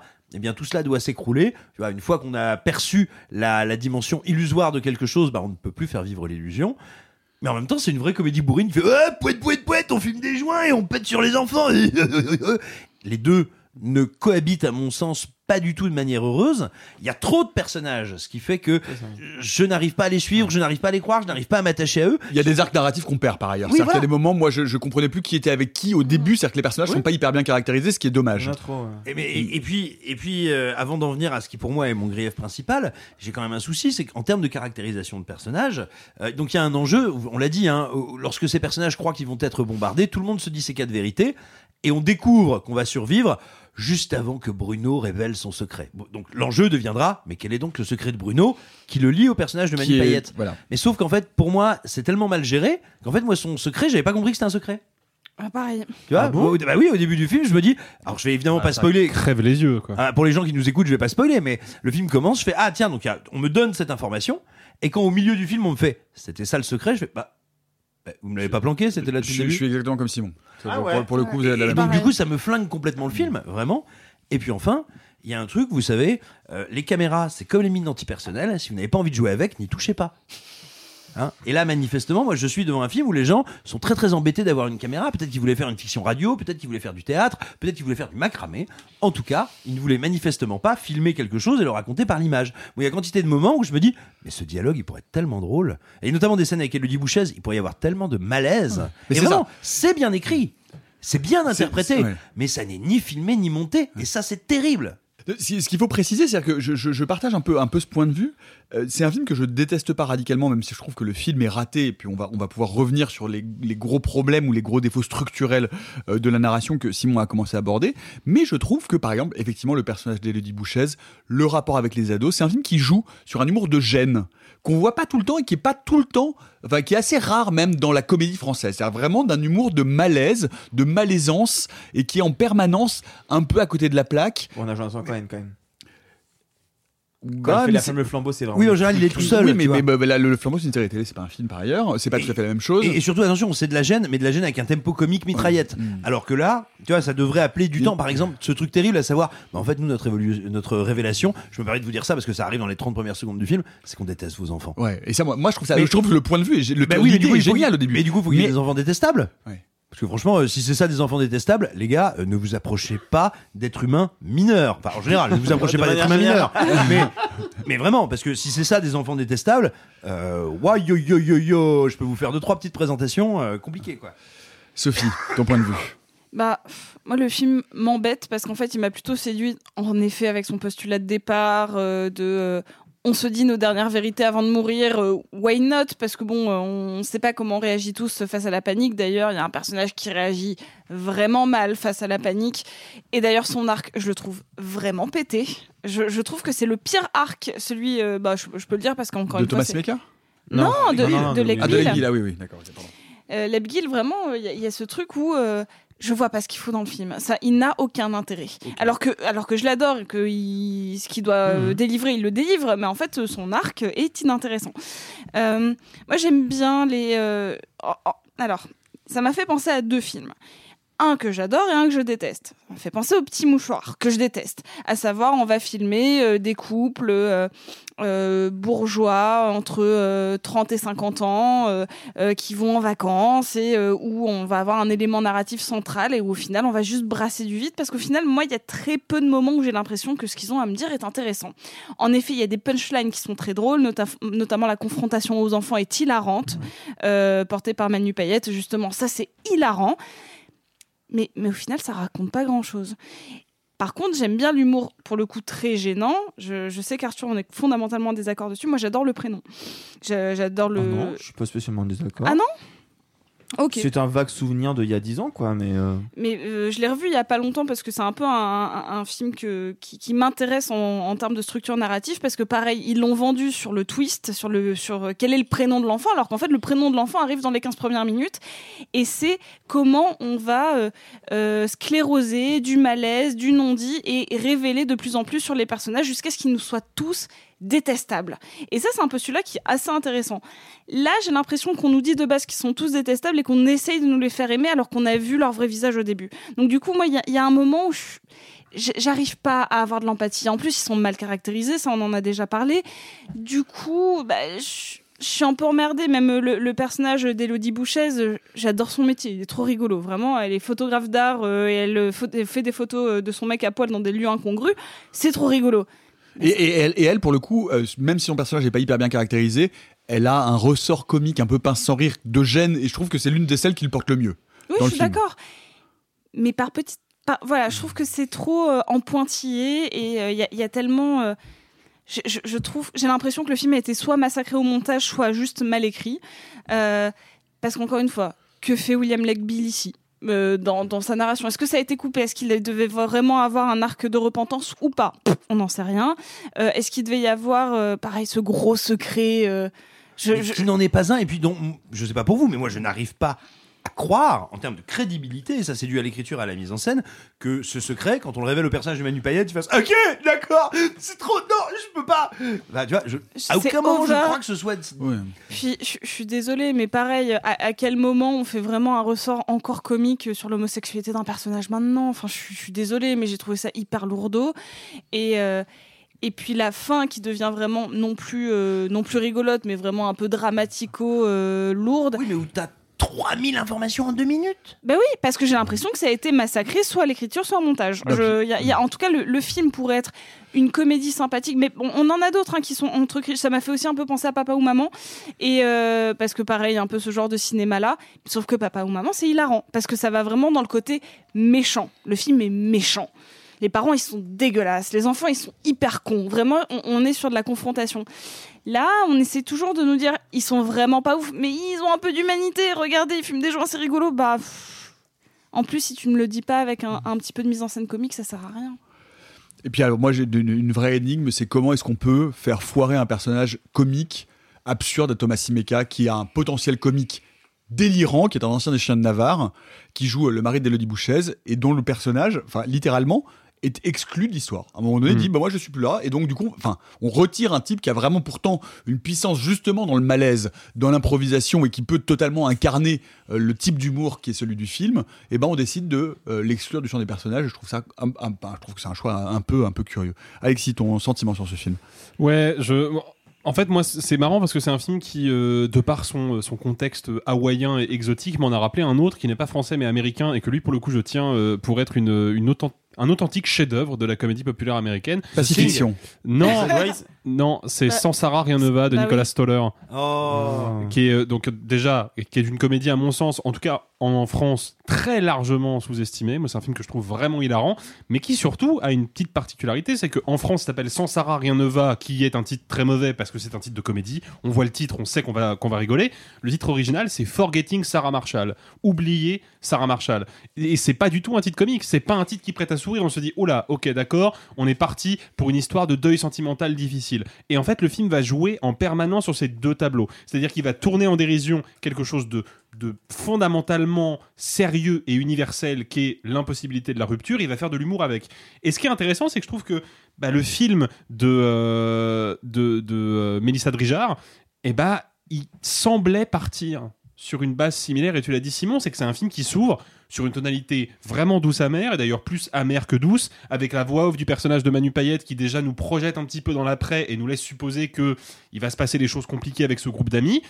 Et puis, au bout de 5-10 minutes, en fait, une fois qu'on a compris que l'alerte à la bombe, enfin l'alerte au missile était une fausse alerte, et ben euh, le film arrête ce projet initial, quoi. Il l'annule, et pendant une heure et demie, on a une comédie française à peu près classique, où l'objectif, avant toute chose, bah, c'est de faire marrer le public et de le divertir. Et la tonalité douce amère que je trouvais plutôt intéressante et pas trop mal amenée, et ben en fait, elle revient comme un cheveu sur la soupe à la fin du film. Et j'ai vraiment le sentiment que ils ont véritablement changé d'avis pendant l'écriture et puis arrivé à la fin ils sont revenus à leur idée initiale et à aucun moment ils ont cherché à créer un semblant de, de cohérence et le problème c'est que il y a des bonnes vannes il y a des bons gags il y a effectivement un casting qui est hyper impliqué et qui est plutôt bien trouvé le problème c'est comme le film moi spectateur me prépare à quelque chose de doux amer, à quelque chose qui potentiellement va peut-être me faire rire, mais risque aussi de, de, de m'atteindre dans ma, dans ma chair d'être humain, bah, le moment où il devient juste une comédie, moi je suis plus prêt pour ça en fait. J'ai plus envie de réceptionner juste une comédie. J'avais envie d'autre chose et le film ne me le donne pas. Donc c'est une promesse alléchante qui est avortée tout de suite quoi. Et C'est vraiment dommage. Simon. Et puis il y a quelque chose, toujours pour aller dans, dans ce sens-là, hein, alors qui n'est pas le principal problème du film, loin s'en faut, mais qui pour moi, exactement comme pour les petits mouchoirs, participe bah, à des problèmes de représentation, de représentativité du cinéma français, tu vois. Euh, alors qu'on a des personnages qui sont on a les personnages féminins sont pas moins mis en avant que les personnages masculins. On a euh, on a des personnages qui sont euh, d'origine euh, culturelle pas aussi uniforme que ça. Bah, quand tu commences à bien regarder, tu te dis alors attends, j'ai une comédienne qui fait des seuls en scène, bah, dont les autres se moquent, mais qui ont l'air de très bien marcher. J'ai deux artistes qui sortent d'énormes catalogues, dont ils n'arrêtent pas de dire que ça coûte beaucoup de pognon. J'ai un type qui, bah, tout en picolant comme un trou, euh, gère quand même un hôtel à Hawaï. Bref, on est face à des gens qui n'ont en réalité aucun problème, mais dont on n'arrête pas de nous dire que vraiment leur vie c'est pas si facile. Et ça, c'est quand même un truc, c'est un impensé de ce cinéma-là. Ça veut pas dire qu'on n'a pas le droit de faire des comédies avec des personnages bourgeois, aisés financièrement. Parce que dans le prénom, ça marche très bien. Ça assume au moins ce que c'est. Ah mais parce que le prénom, ça en parle. Bah oui, Justement, c'est ça. c'est ce que tu dis. Ils, ce sont des personnages hors sol qui sont traités comme tels. Et là, en fait, tu as encore une fois l'impression de voir la grande bourgeoisie française qui te dit genre, ah, c'est vrai que c'est pas facile. hein. Et là, tu as envie de dire, bah non, non, t'inquiète pas, si si on se croise, ça va pas être facile. Moins Mais- que dans les petits mouchoirs quand même. Bah c'est la même. Non, beaucoup moins moi je trouve. Ah non, parce que Ah, c'est pas le Cap Ferré, donc. euh, a- Franchement, je vais être très honnête, je pense que c'est pire que dans les petits mouchoirs. Ah Parce que les petits mouchoirs, c'est le même topo. hein. C'est euh, des petits bourgeois citadins qui partent en vacances dans la baie d'Arcachon et qui, effectivement, n'ont sur le papier aucune raison d'être angoissés ou stressés parce que pour eux, la vie est belle. Mais il y a quand même leur meilleur pote qui est à l'hôpital entre la vie et la mort. Et ils ont décidé, parce que chamboulés par cet événement, que bah non, on n'allait pas annuler les vacances. Le problème, c'est que arrivés sur place, ils se rendent compte tout de suite que non, bah, ça va pas être possible Mais d'avoir c'est des quand vacances. même le en fait. parent de son fils. Oui. C'est pas mon fils, ton fils. Mais le truc, c'est que le- dans les petits mouchoirs, il y a le, moi je trouve le film vraiment euh, hyper problématique et c'est un film que j'aime pas du tout. Mais je comprends malgré tout la base du conflit. C'est-à-dire, je me dis, ok, ils ont été traumatisés par un événement, ils sont dans le déni vis-à-vis de cet événement-là qui est effectivement un événement très grave et c'est arrivé sur place au moment où ils pensaient qu'ils allaient échapper à ce trauma-là, qu'ils se leur prennent dans la gueule et tout explose. Là, les enjeux sont quand même extrêmement faibles. Et ça pourrait être un axe comique du film. C'est-à-dire que la réalisatrice pourrait nous dire regardez ces petits personnages de citadins, ils ont beaucoup de problèmes, mais c'est pas des vrais problèmes, et c'est vraiment des, des, des, des, petites vaguelettes sur une, sur une vie qui est une mer calme, et je vais me moquer de ça. Mais c'est un non, peu ce qu'elle fait. c'est pas du tout ce qu'elle fait. Elle, est, elle est totalement dans l'empathie de ces personnages et elle comprend l'intensité de leurs problèmes, alors que de fait, Simon a raison. C'est des problèmes de pacotille. Quoi. Oui, je suis d'accord, mais vu que je suis désolé, on va, on veut pas spoiler, mais en fait, il y a un gros problème, mais de tous les mensonges, de toutes les vérités qui sont pas balancées au début. problème. Non mais d'accord, si tu veux, mais je veux dire, de toutes les vérités balancées au début, très rapidement, on comprend qu'ils réussissent à passer plus ou moins outre parce qu'en fait, c'est pas grand chose. Pour moi, la réalisatrice, elle le résout ça justement. Avec tout ce récit où justement, en fait, tu vois qu'ils cohabitent plus ou moins plutôt bien, qu'en fait, ils se torchent la gueule pour essayer d'oublier et finalement ça fonctionne parce que bah c'est pas grand chose. Et pour moi, le film parle pas forcément que de ça Ah, justement. mais justement, sauf un problème qui doit être qui Oui, est l'enjeu voilà. du film, mais qui a un problème. Enfin, je veux dire, Mais normalement, ça, je suis d'accord. passer tes 11 ans et demi, euh, ça va, tu gères quoi. Alors que le, le- le vrai truc qui pourrait être grave, c'est que par exemple, il y ait euh, un personnage qui soit fondamentalement alcoolique et dépressif. Ça, c'est un vrai souci, mais qu'elle va traiter comme quelque chose de Oh, regardez, j'ai montré ça pour dire qu'il est triste. Il est pas triste. S'ils essaient de le protéger, c'est peut-être parce que c'est un personnage dépressif. Et ça, le, le film ne sait jamais le traiter comme une comédie ou comme un truc un peu dramatique. Ça, elle fait pas de choix en fait. Et on peut parler quand même, à mon avis, de, de, de, enfin, de l'éléphant dans la pièce, ou en tout cas du problème majeur. C'est à mon avis un choix qui est un choix qui est déjà un choix souvent discutable ou parfois difficile, celui de la voix off. Et la voix off, c'est vraiment une catastrophe. La voix off, c'est une catastrophe. Et la voix off à la fin, notamment, sur la séquence finale, Enfin, c'est vraiment le, c'est, enfin, c'est, c'est ce qui finit d'achever ce film qui pouvait passer pour quelque chose de sympathique et qui finit par détruire complètement, mais comme le disait Alexis, le propos en passant d'un genre à l'autre et en devenant euh, du coup pesant, euh, sentencieux. Enfin, c'est très pénible, quoi, non? Bah f- oui, mais c'est surtout parce que en fait, la voix off en elle-même, je pense pas qu'elle soit pénible. Déjà parce que c'est la voix off de Manu Payette et que je trouve qu'il est très bon dans l'exercice. C'est pas facile de faire de la voix off et il s'en sort qu'il y très bien. qu'il y en a 40 secondes dans le film. Voilà, en tout et pour tout, il y en a 40 secondes. Mais moi, c'est ça qui me dérange. C'est justement ça qui me dérange, c'est que la voix off, elle est très peu présente. Donc, comme elle est très peu présente au moment où elle se manifeste, elle m'attrape tout de suite. C'est pas comme dans Les Affranchis ou dans d'autres films de Scorsese où la voix off, elle est tout le temps là. Elle finit presque par devenir un élément musical, quoi. C'est un élément de bande originale. Là, le truc, c'est que c'est pas le cas. On a un début avec une voix off, donc je me dis, ok, bon, il y a une voix off qui m'explique des trucs, faut que j'écoute. Une heure et demie de film sans voix off. Et la voix off dans les dix dernières minutes. Bah, donc, forcément, je la remarque. Je m'attarde sur ces petits défauts, mais surtout, je me demande, pourquoi est-ce qu'elle est là? Pourquoi cette tonalité douce amère qu'amène la voix off Le film, en fait, s'en est débarrassé tout de suite? Je ne comprends pas ce choix. En fait, ce qui est rigolo, c'est à vous écouter, je me rends compte que je suis un peu d'accord avec vous. non, mais c'est vrai. Non, mais et, et en fait, ce qui est intéressant, c'est que oui, c'est pas très bien caractérisé. Oui, ça passe à côté de son message. Oui, c'est pas super bien fait et c'est pas très bien réalisé du tout, du tout. Ça n'enlève pas du tout le fait que je me suis vraiment mais poilé devant. Mais c'est intéressant, hein. franchement, c'est intéressant que, comme, comme de à quel point on peut euh, lâcher prise et, se, et, vraiment rire devant un objet filmique médiocre. Je- Ah, qui oui. est sans- doute le cas ici. Et euh, je suis désolé, on a parlé de Philippe Lachaud dans ce podcast. euh, C'est exactement ce que j'allais dire. Non de- mais, non mais oui, c'était pour aller dans ton sens, bien sûr. il y a, il y a c'est quand même un niveau un petit peu, même s'il y a des gros défauts, il y a quand même un truc un peu au-dessus, quoi. Et puis il y a la soupe aux choux. Euh, Hawaï. Pardon. De Mélissa Drijard. Est-ce que vous êtes plutôt Club Med ou euh, Club Discothèque, deux salles, deux ambiances? Vous pouvez euh, nous dire tout ça dans les commentaires. Un mot d'actu avec toi, Sophie, puisqu'on a appris euh, cette semaine la mort de Michel Cordès. Donc oui, on a appris il y a quelques jours euh, le décès de Michel Cordès, euh, qui était un acteur central de Plus belle la vie, euh, qui jouait Roland, le tenancier euh, du Mistral. Mistral.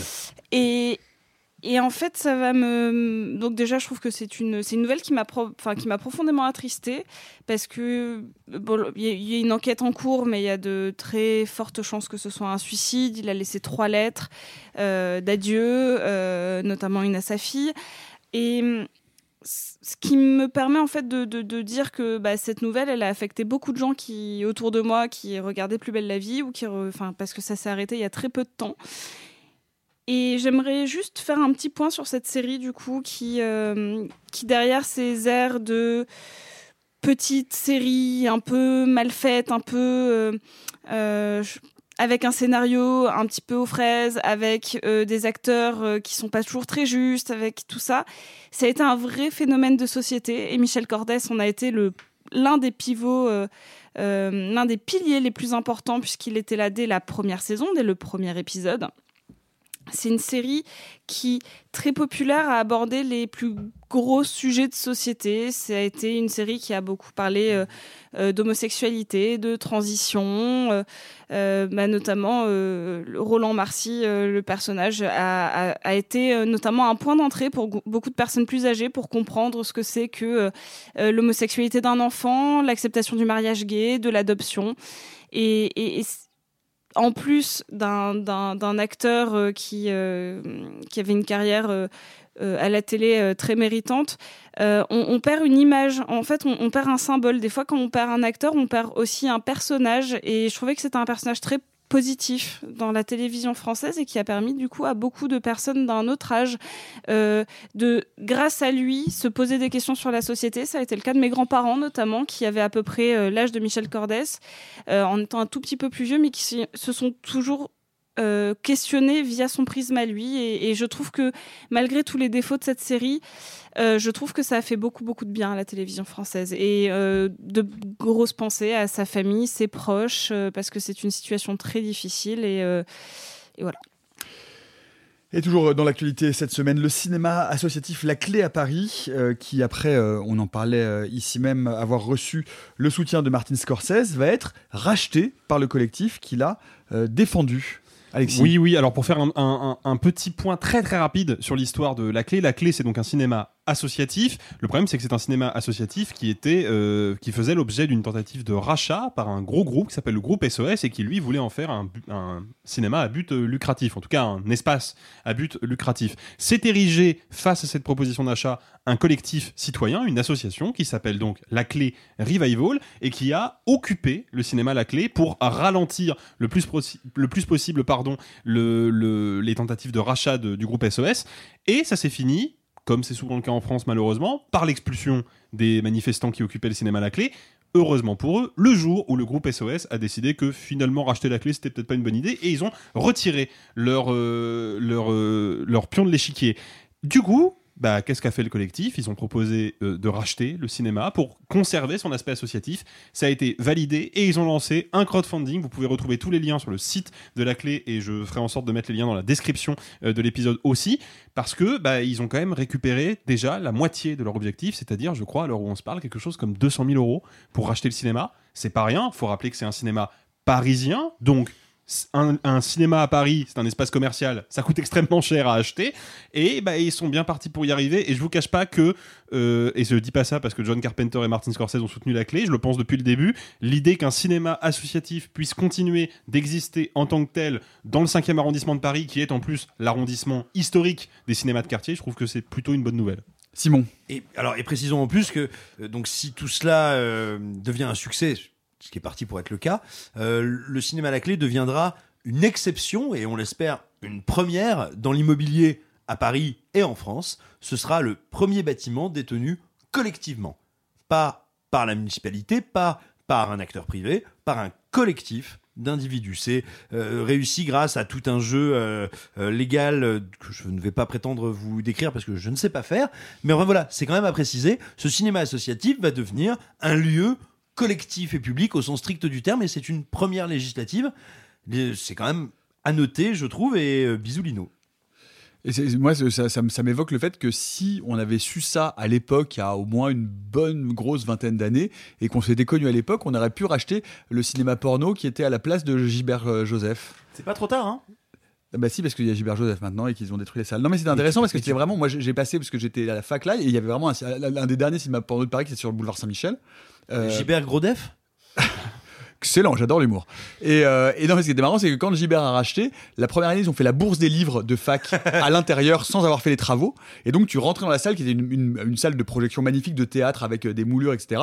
Ils avaient évidemment enlevé les sièges, sauf qu'ils avaient laissé la moquette et il y avait des petites taches Et- qui, et les qui marquaient devant chaque position des sièges. Donc, on- vraiment, c'était. c'était Et les c'était- pages collées, quoi. C'était ravissant. Si tu veux, il y a encore des cinémas porno à Pigalle. hein. Si jamais tu veux un petit achat Ah, immobilier dans les prochaines semaines. Alors non, non, non, c'est plus compliqué que ça. Mais le- je crois que le seul cinéma porno de Paris, c'est l'Atlas. Il me semble. Euh, c'est le dernier parce que le paradis, non, c'est le Paradise. Non, qui c'était a- le Beverly. Je suis pas Le le Beverly, Beverly. le Beverly Beverly qui a qui a fermé. fermé et qui avait un truc incroyable, qui avait des séances porno jouées également devant la scène. euh, Mais je suis passé devant un, un cinéma porno avec des Mais- néons d'allumés Alors tout à ils, l'heure ils en utilisent vélo. beaucoup, ils utilisent beaucoup l'appellation cinéma porno, mais en fait la plupart du temps c'est des cabines de projection privées avec des télés. Alors, c'est pas les vrais salles de sachez- cinéma. Tu peux quand même acheter ça si tu veux. Mais sachez que le plus beau euh, cinéma porno est à Montréal et c'est le cinéma L'Amour et c'est un mais pareil c'est un vieux théâtre euh, classique avec des rideaux et encore des petites des petites cellules et si vous voulez rentrer dedans dans le cinéma juste pour le voir sachez que c'est gratuit pour les couples euh, le lundi le mardi et le mercredi soir et il suffit d'aller avec un pote dire on en est deux regarder le truc et, re- et repartir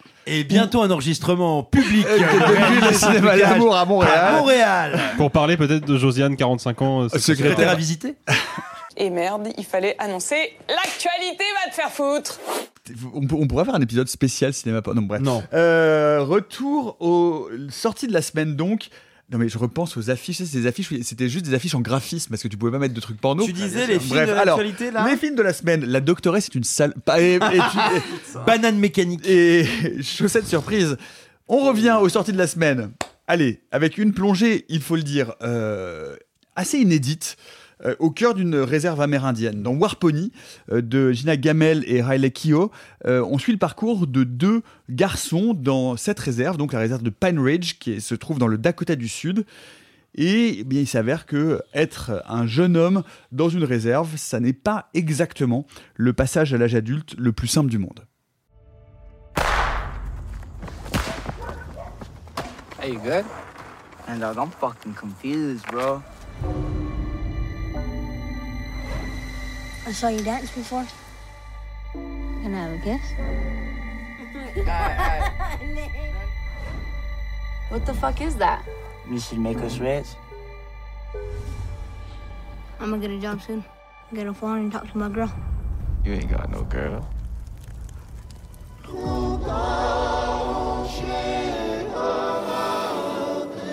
Like trying to start my own business. Warpony de Gina Gamel et Riley Keough avec euh, Jojo Batiz Whiting et l'Adenian Crazy Thunder euh, qui a remporté la caméra d'or au festival de Cannes 2022. Sophie, c'est un film qui t'a secoué. Oui, euh, bah c'est sûr que quand on rate un film à Cannes, des fois, il est rattrapé par sa réputation. Et c'est vrai que Warpony, après être allé à Cannes, est allé à Deauville, a remporté des prix à Deauville. Et donc, c'est un film qui a, a fait du bruit dans les sphères cinéphiles et qui, qui sort relativement tard, vu que euh, à l'approche euh, de l'édition d'après du Festival de Cannes. Et donc, j'étais très curieuse, très enthousiaste. En, en plus, le. Les premiers films, ça a toujours une, saveur un peu particulière. C'est souvent très fougueux, c'est souvent euh, très imparfait, mais très beau dans leurs imperfections. Et, euh, et là, c'est presque, je vais commencer par les reproches, c'est presque, pour moi, ce qui manque à Warpony, c'est peut-être un peu de fougue. Euh, je trouve que le sujet est incroyable, traité avec une justesse et une finesse folle. La direction d'acteur j'ai rarement vu des gamins jouer, euh, jou- jouer de cette manière-là des personnages euh, aussi torturés, euh, aussi complexes. Là où ça pêche un peu, c'est peut-être que la, mise en scène manque un peu de, de signifiant. C'est peut-être un peu sage, c'est peut-être un peu attendu. Mais j'imagine qu'on fait un tour de table et que voilà. Mais en tout cas, c'est un très bon film. Alexis. Euh, moi, je suis, un peu moins enthousiaste euh, que Sophie parce que je, je reconnais euh, deux grandes qualités à, à Warpony. Déjà, c'est le choix de son sujet parce que c'est un sujet qui euh, est aux États-Unis et d'autant plus en Europe euh, est assez méconnu. Donc celui des réserves, euh, des réserves amérindiennes. Je trouve que le traitement du sujet euh, en termes de scénario est super intéressant. Je trouve que c'est un film qui, a une écriture plutôt solide et qui a des personnages surtout qui sont qui sont vraiment des personnages à part et qui sont hyper attachants et qu'on a envie de suivre un peu partout. Il faut, il faut préciser que les réalisateurs ont travaillé avec des scénaristes autochtones qui vivent eux-mêmes et qui jouent des, rôles de figuration, mais dans, dans, cette réserve de Pine Ridge, dans, la tribu euh, Oglala Lakota. Ouais, ouais, il y, a une- quête d'authenticité qui, est, euh, très forte et qui est, palpable. Et puis il y a un truc que je trouve intéressant, c'est que, bon, évidemment, Warpony euh, s'inscrit dans une longue lignée de films qui sont donc les films américains qui nous parlent du rêve américain, ou en tout cas qui considèrent les États-Unis comme une terre d'opportunité. Et en général, il y a deux angles de vue. C'est-à-dire que soit on nous raconte l'histoire de ceux qui ont vécu le rêve américain avec ce que ça peut avoir parfois de sordide et de scabreux, soit on nous raconte l'histoire de ceux qui aimeraient vivre le rêve américain et qui n'y parviendront pas. Eh ben, il y a un angle mort dans, ce, dans cette binarité, et c'est cet angle mort que Riley Keough et Jenna Gamel explorent selon moi, c'est que c'est un film qui nous dit, voilà des gens pour qui le rêve américain n'existe pas et n'a jamais existé, puisque fondamentalement, les États-Unis, ça n'existe pas non plus pour eux. Ils étaient là avant. Qu'est-ce qu'ils sont devenus aujourd'hui C'est ça l'argument euh, de, de Warpony, que je trouve super intéressant. Moi, j'ai quand même une grosse limite avec le film, et c'est une limite, euh, vous vous en doutez peut-être, euh, esthétique. Je trouve que ce que l'originalité, la pertinence et la fraîcheur qu'apporte le film de par ce sujet et de par cette écriture, esthétiquement, il la retrouve pas. C'est un film qui, pour moi, appartient complètement au, pour parler vulgairement, au cinéma Sundance.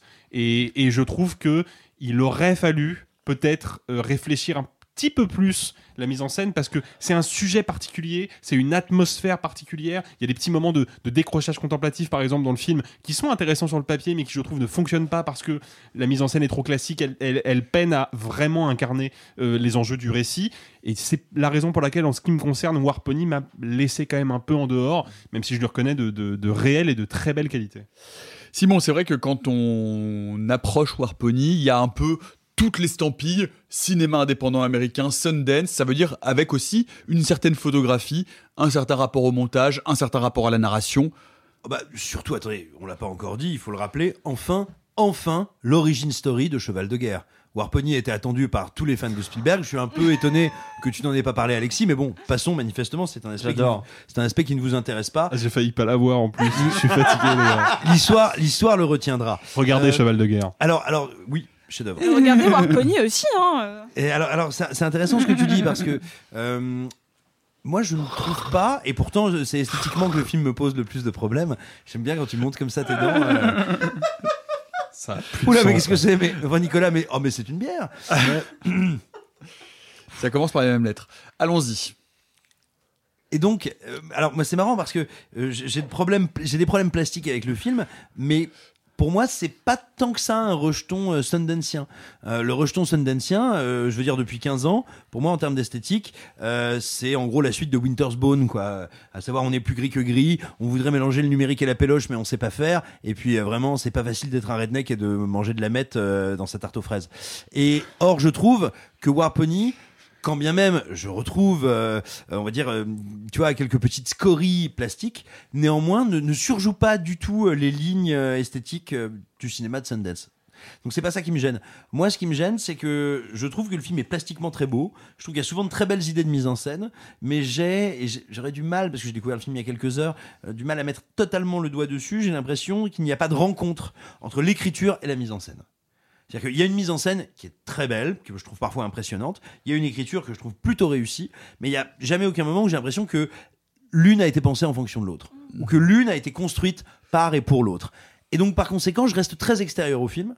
Et j'en reste d'autant plus extérieur que si le cinéma américain n'a pas encore, euh, on va dire, euh, su repenser la question des Amérindiens ou proposer un regard un petit peu euh, conséquent sur les Amérindiens, parce que Danse avec les loups, si tu veux, c'est comme demander à McDonald's de faire un film sur le cholestérol. C'est peut-être très joli et peut-être de jolis graphiques, mais a priori à la fin tu grossis quand même, quoi.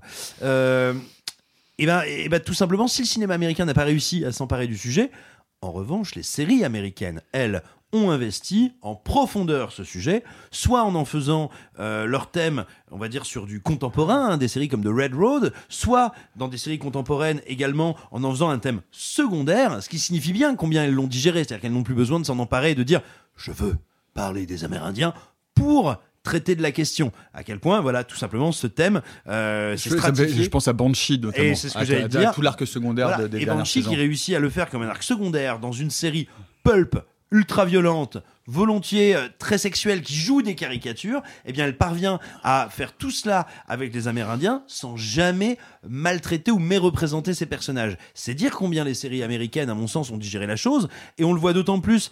euh, pour moi, le dernier, euh, le, dernier étage de cette fusée-là, c'est actuellement dans, dans dans tout l'univers autour de Yellowstone qui a été engendré par Tyler Sheridan. Donc Yellowstone, la série mère, qui est grosso modo qui est Dallas avec Kevin Costner. Ensuite 1883, qui est une relecture euh, euh, faussement romantique, radicale et noirissime euh, de de la vie des pionniers. Et puis actuellement en cours de diffusion 1923, euh, qui est on va dire une déconstruction du western. Et bien dans ces trois séries alors qu'on peut pas dire que Taylor Sheridan soit un, un franc gauchiste. hein.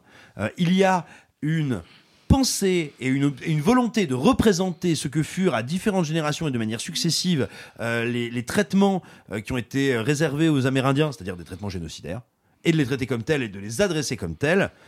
Euh, bah, tout simplement, en fait, le film me paraît un peu en retard. J'ai l'impression que c'est un film qui aurait été gigantesque il y a 10 ans, mais en fait, les séries américaines traitent plus et mieux de ce thème-là depuis une petite décennie pour moi. Alors, petit 1, je suis, euh, je suis d'accord sur les autres références, même si je les ai pas toutes vues, mais je, suis d'accord que la, pop culture euh, s'est approprié ce sujet. Cependant, je pense que actuellement, peu de gens savent que ces réserves existent encore. C'est con, hein, mais il y a encore pas longtemps, j'ai dit qu'il existait des réserves amérindiennes au Canada, et ça a surpris des gens. Oui, euh, non, précision, c'est pas un reproche que je fais au film, c'est la raison pour laquelle je suis resté extérieur. C'est ça non, que je veux dire.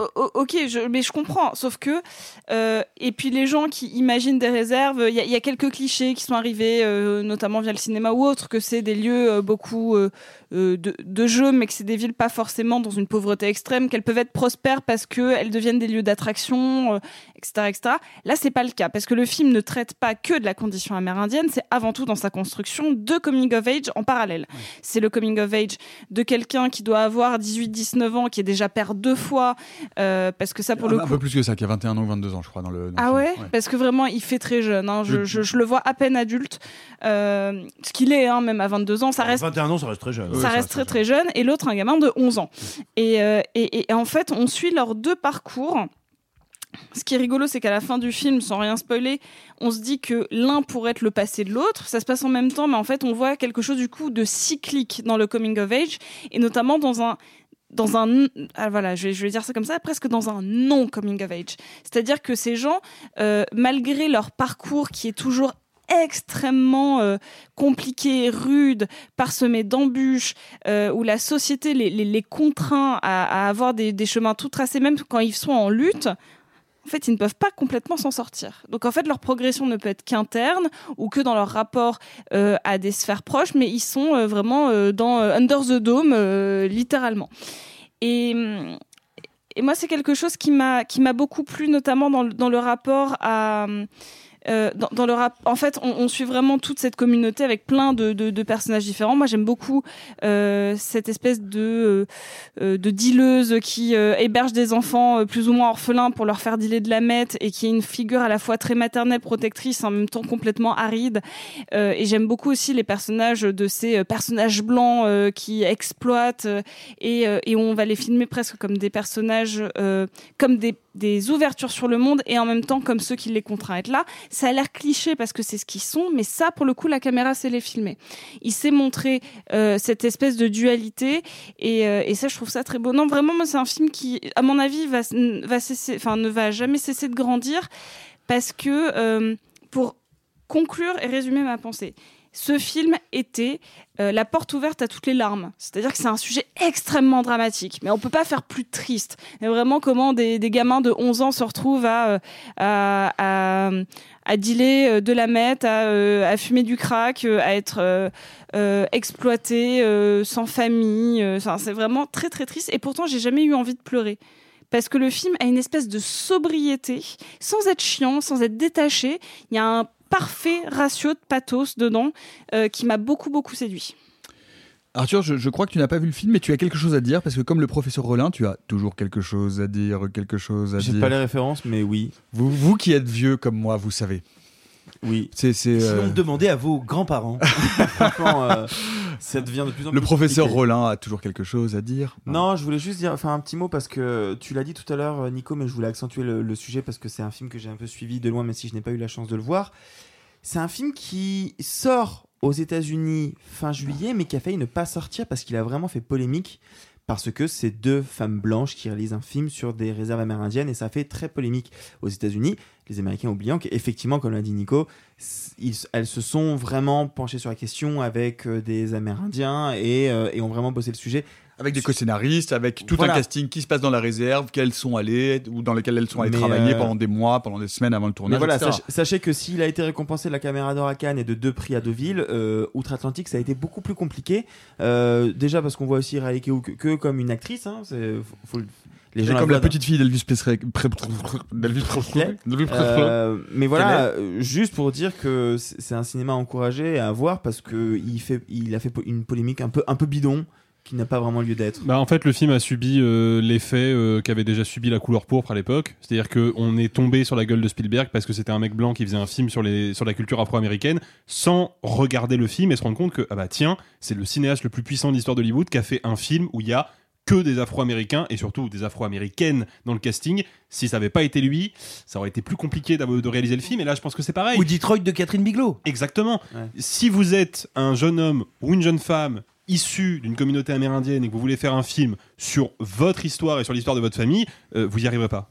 Hollywood ne voudra pas de vous. Là, c'est Riley Keough, c'est une actrice, elle a fait des seconds rôles dans des films prestigieux, elle a déjà été remarquée. Eh C'est ben, la c'est la fille la la- de. Lisa Mary Presley, qui est la fille de et donc la petite fille de Elvis Presley. Elle a, il bien, elle a suffisamment de contacts et suffisamment d'importance dans le milieu pour que ce film-là puisse exister. Donc plutôt que de, de faire des, des fausses polémiques, Voilà, soyons juste heureux que le film existe. Oui, puis le film est respectueux, ça on peut pas le, on peut pas l'enlever. La caméra n'est jamais. Encore une fois, c'est pour ça que je parlais de ce rapport au pathos, parce que c'était très facile de dire, euh, Oh, regardez comment c'est triste. Non, elle arrive à insérer et à insuffler. Enfin, elles arrivent à insuffler de la joie, euh, de la force, des personnages complexes et vraiment, euh, c'est pas facile à faire. hein. Oui, et puis peut-être ne nous trompons pas, l'enjeu, ce n'est pas que les Blancs arrêtent de faire des films sur les Amérindiens, c'est que les Amérindiens, eux aussi, aient les moyens de faire des films. c'est oui, ça en c'est fait ça. la question. C'est pas de se demander qui a le le droit de faire des bon films, c'est de de réussir à mettre fin à un système dans lequel certains ne l'ont pas, ce droit. Euh, Warpony de Gina Gamel. C'est quoi ce bruit là Qui fait ça? Je Allez, tous en selle. C'est de Riley Keough. Euh, Est-ce que vous êtes plutôt indien d'Amérique ou indien dans la ville? Vous pouvez euh, nous le dire. J'ai eu très peur. C'est problématique. Le début de la dans les commentaires. allez, allez, on y vient. Avouez que vous n'attendez que ça. Un peu comme on attend une, une gourmandise un peu sale, un peu, je sais pas, une sorte de, de- de sandwich rillette au Nutella ou une tranche de saucisson trempée dans la nanette à la vanille. Eh bien, ça tombe bien parce que c'est exactement le niveau de lourdeur du nouveau film de Julius Avery. Dans L'exorciste du Vatican, Russell Crowe, qui a manifestement beaucoup amusé, abusé pardon, de ce type de gourmandise, Russell Crowe donc incarne Gabriele Amorth, qui est, ça ne vous aura pas échappé, L'exorciste du Vatican. Merci Alexis de suivre, je te remercie. Euh, J'étais un peu, j'avais un, peu- un peur. Oui, bah, bah, évidemment que c'est mon préf depuis longtemps, vous le savez. Bref, euh, l'exorciste du, du Vatican. Alors, est-ce qu'il s'agit de psychiatrie ou de cas de possession réelle? Il faut dire que si vous aimez les films d'exorcisme, vous allez être gâté parce que, puis en l'occurrence, le film va cocher strictement toutes les cases. Père Gabriel est morte. Le soir du 4 juin, vous avez procédé à un exorcisme. Elle n'était pas possédée. Elle souffrait de troubles mentaux. Qu'est-ce que vous me voulez? Nous n'avons pas fini de vous interroger, Père Amorte. Si vous avez un problème avec moi, adressez-vous à mon patron, le pape.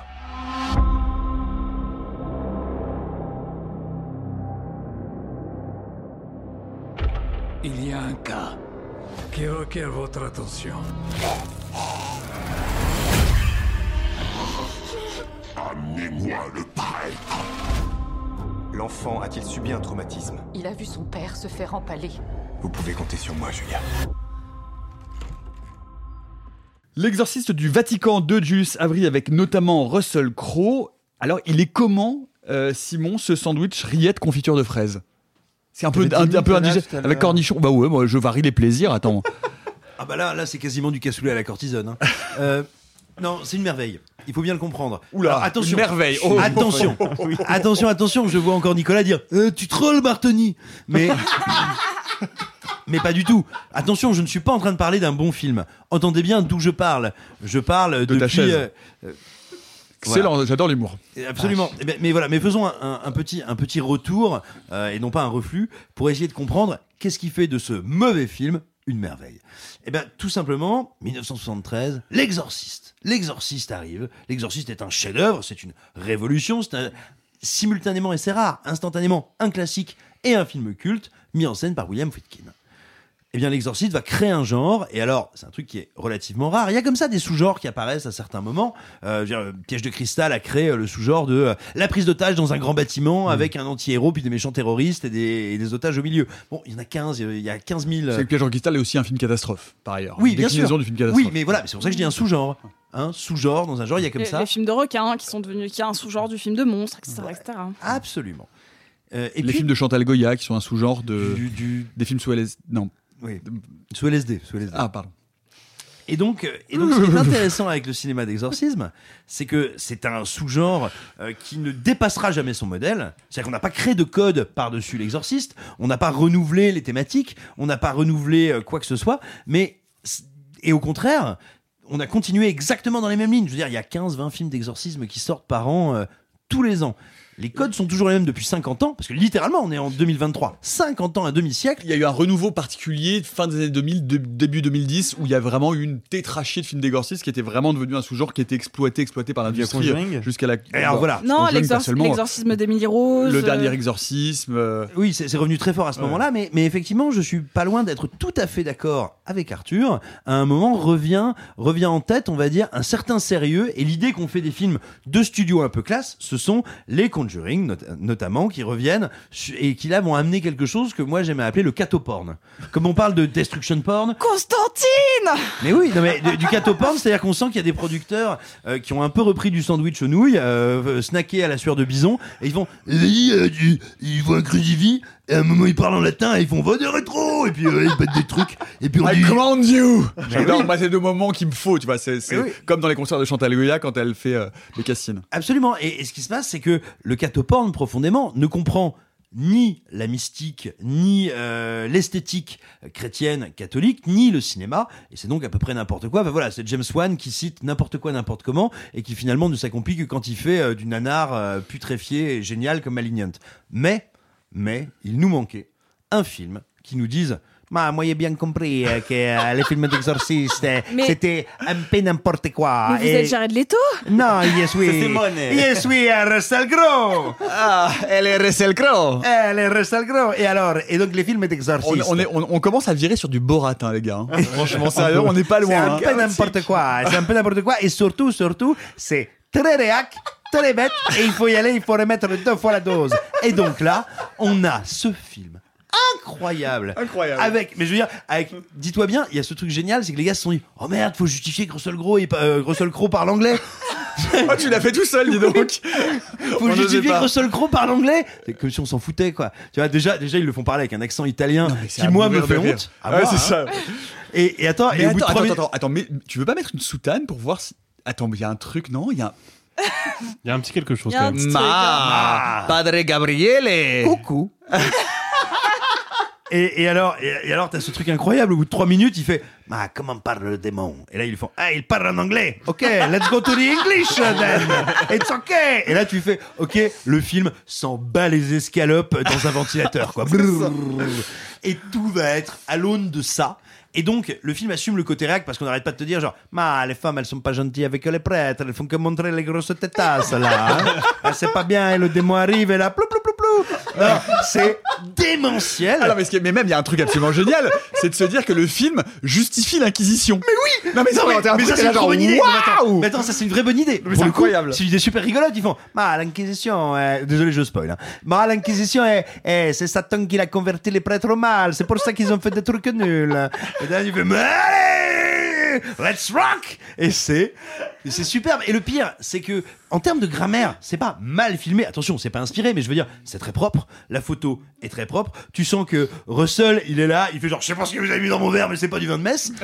et il est à fond. Attends, t'as Russell qui part, euh, je veux dire, qui Sur part sa Vespa. mais oui, la meilleure scène. mais- mais qui part C'est un exorciser- mème exceptionnel. Et qui part exorciser, tu En vois, le, je veux dire, Il a- Asmodée, le roi des enfers, il parle exorciser en Vespa, il a pa, pa, pa, pa, la, la, la. Ah, C'est- incroyable. On vous mettra en C'est commentaire turbo sur débile. Twitter Et c'est pas le Franco même, mais Nero, c'est exceptionnel. et Franco Nero qui joue, qui joue le pape. qui joue, c'est-à-dire l'acteur du Django original qui joue le pape. Alors le pape, c'est un super Jedi. hein. Il fait Maïe Sangue, attention, il se passe un truc avec cet exorcisme dans la force.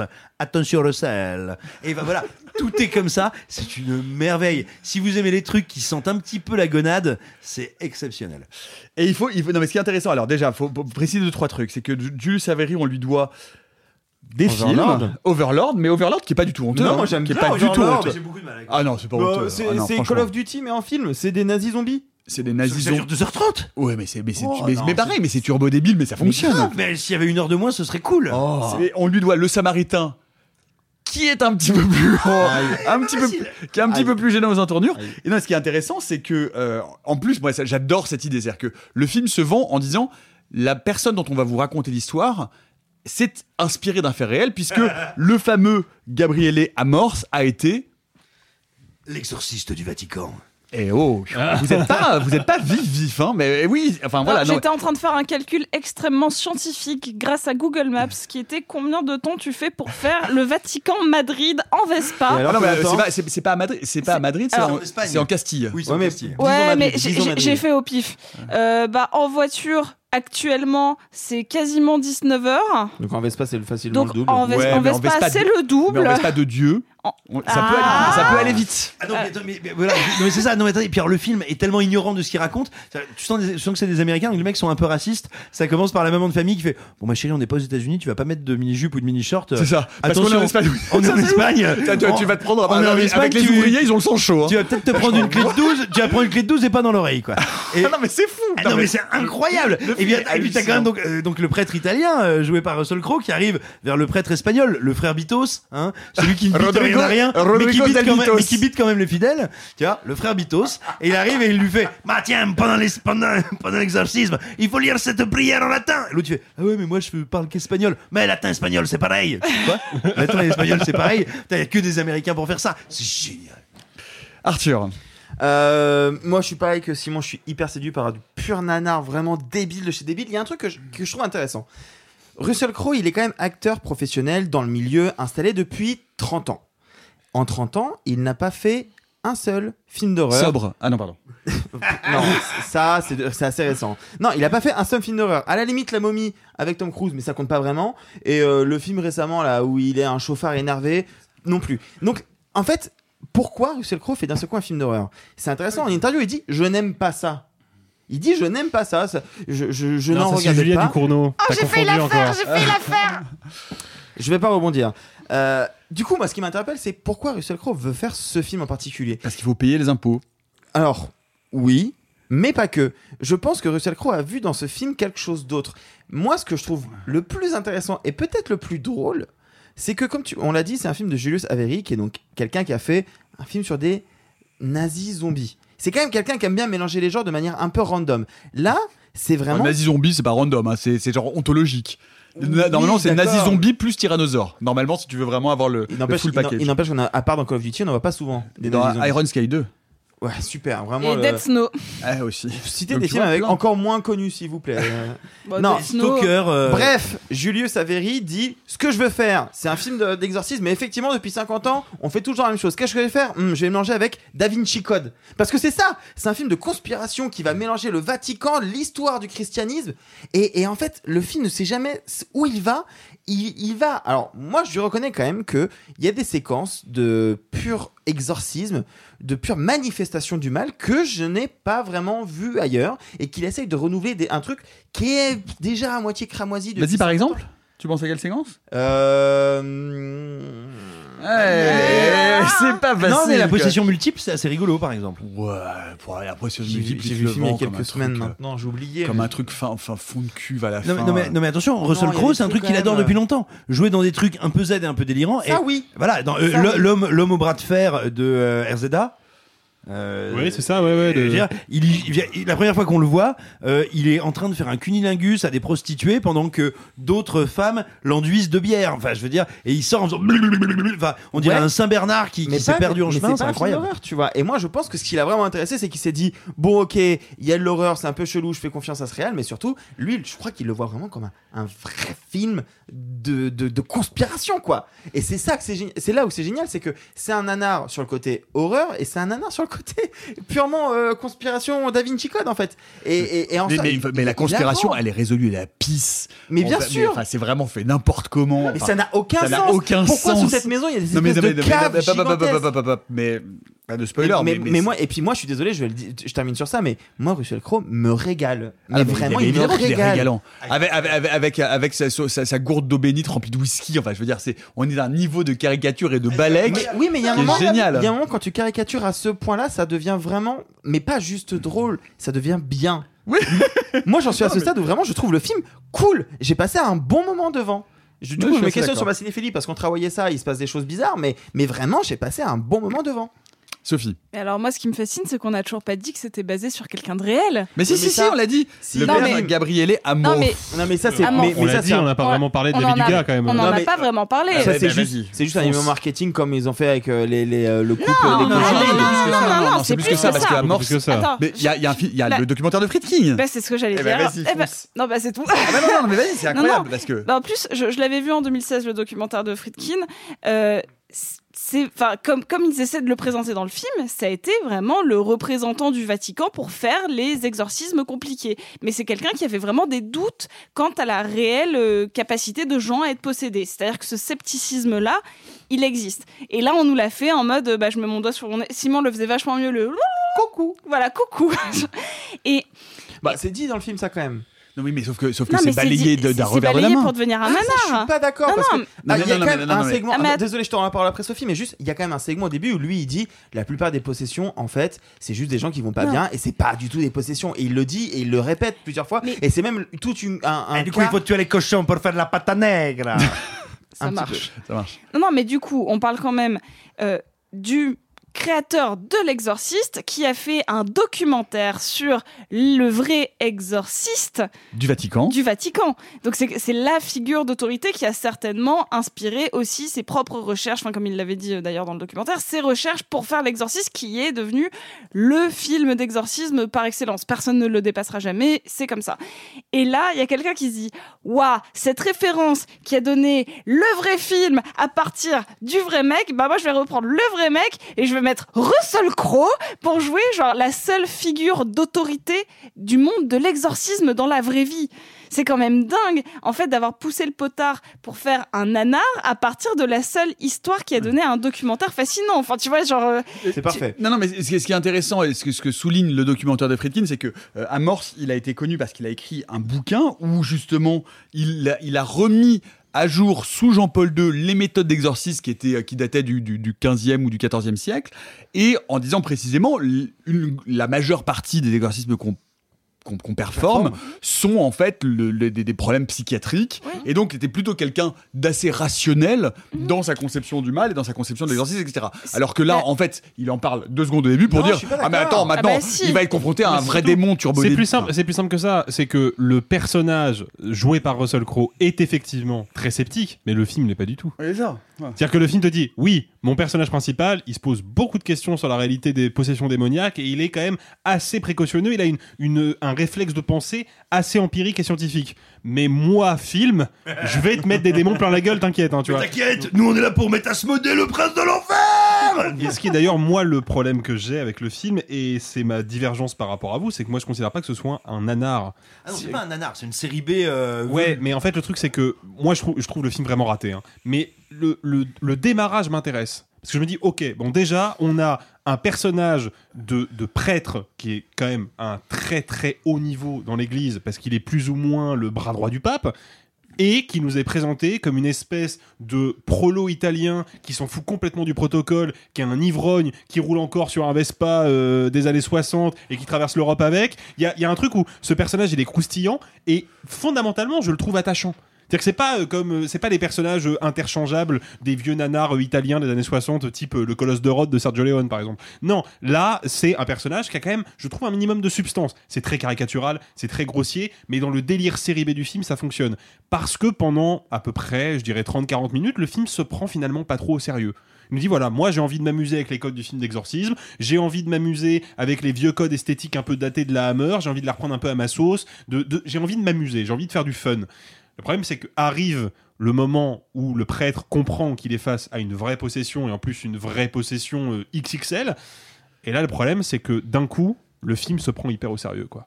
C'est-à-dire que là, d'un seul coup, le film dit Ah là là, tu pensais que t'étais devant une série rigolote Non, non, t'es devant un vrai film d'exorcisme. Et puis il y a les histoires politiques, et puis je vais te parler de l'Inquisition, et puis il y a des trucs cachés dans les sous-sols du manoir. Et tu fais, mais, mais- mais juste, montre-moi des fantômes qui gueulent, mets-moi des jumpscares dans la. Donne-moi ce pourquoi tu m'as appâté pendant 30 minutes. Et en fait, il me le donne pas. Et il, es- il- il essaye de se prendre beaucoup plus au sérieux qu'il ne l'est. Et c'était déjà un petit peu le problème que j'avais avec Overlord, que pour le coup, je trouvais effectivement trop long, mais beaucoup plus orienté bisserie finalement que l'exorcisme du Vatican. Ah, Mais te- on- je te trouve vraiment- dur, Alexis, parce que franchement, en fait, moi, j'ai pas l'impression qu'il Ah sorte, si, ouais, je ou qu'il pense qu'il se- déroge au cahier des charges se prend de, la au sérieux. Ah oui, clairement, attends, et à la fin, quand il y a l'affrontement final, avec les poteaux qui s'allument, t'as l'impression que t'es dans un pink. Dans Non, un mais pensez, à la tonalité globale du film. C'est quand même un film qui devient de moins en moins euh, rigolo premier degré. Alors qu'il y a quand même.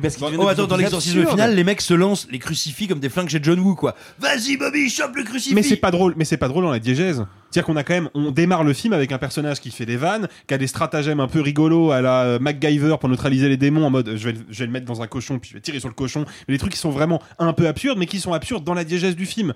C'est-à-dire qu'on le, le personnage, il se sait drôle quand il balance des punchlines aux espèces de conseils de discipline du Vatican. On- Cette c'est- scène est absurde. Cette scène Elle est est- absurde. elle est La scène du conseil de discipline du Vatican, elle est débile. Oui, mais elle est Maximus. Mais, mais ce que je veux dire, c'est que la fin, la fin, je la trouve en tant que spectateur fondamentalement absurde, grand guignol et un peu rigolote. Mais si je mets mon, mon ressenti de spectateur de côté et que j'essaie de vraiment regarder l'image avec une certaine neutralité, ce qui se joue dans l'écran, c'est hyper sérieux, quoi. Mais- C'est un mais putain de d'accord avec toi de film, quoi. comme Malignante.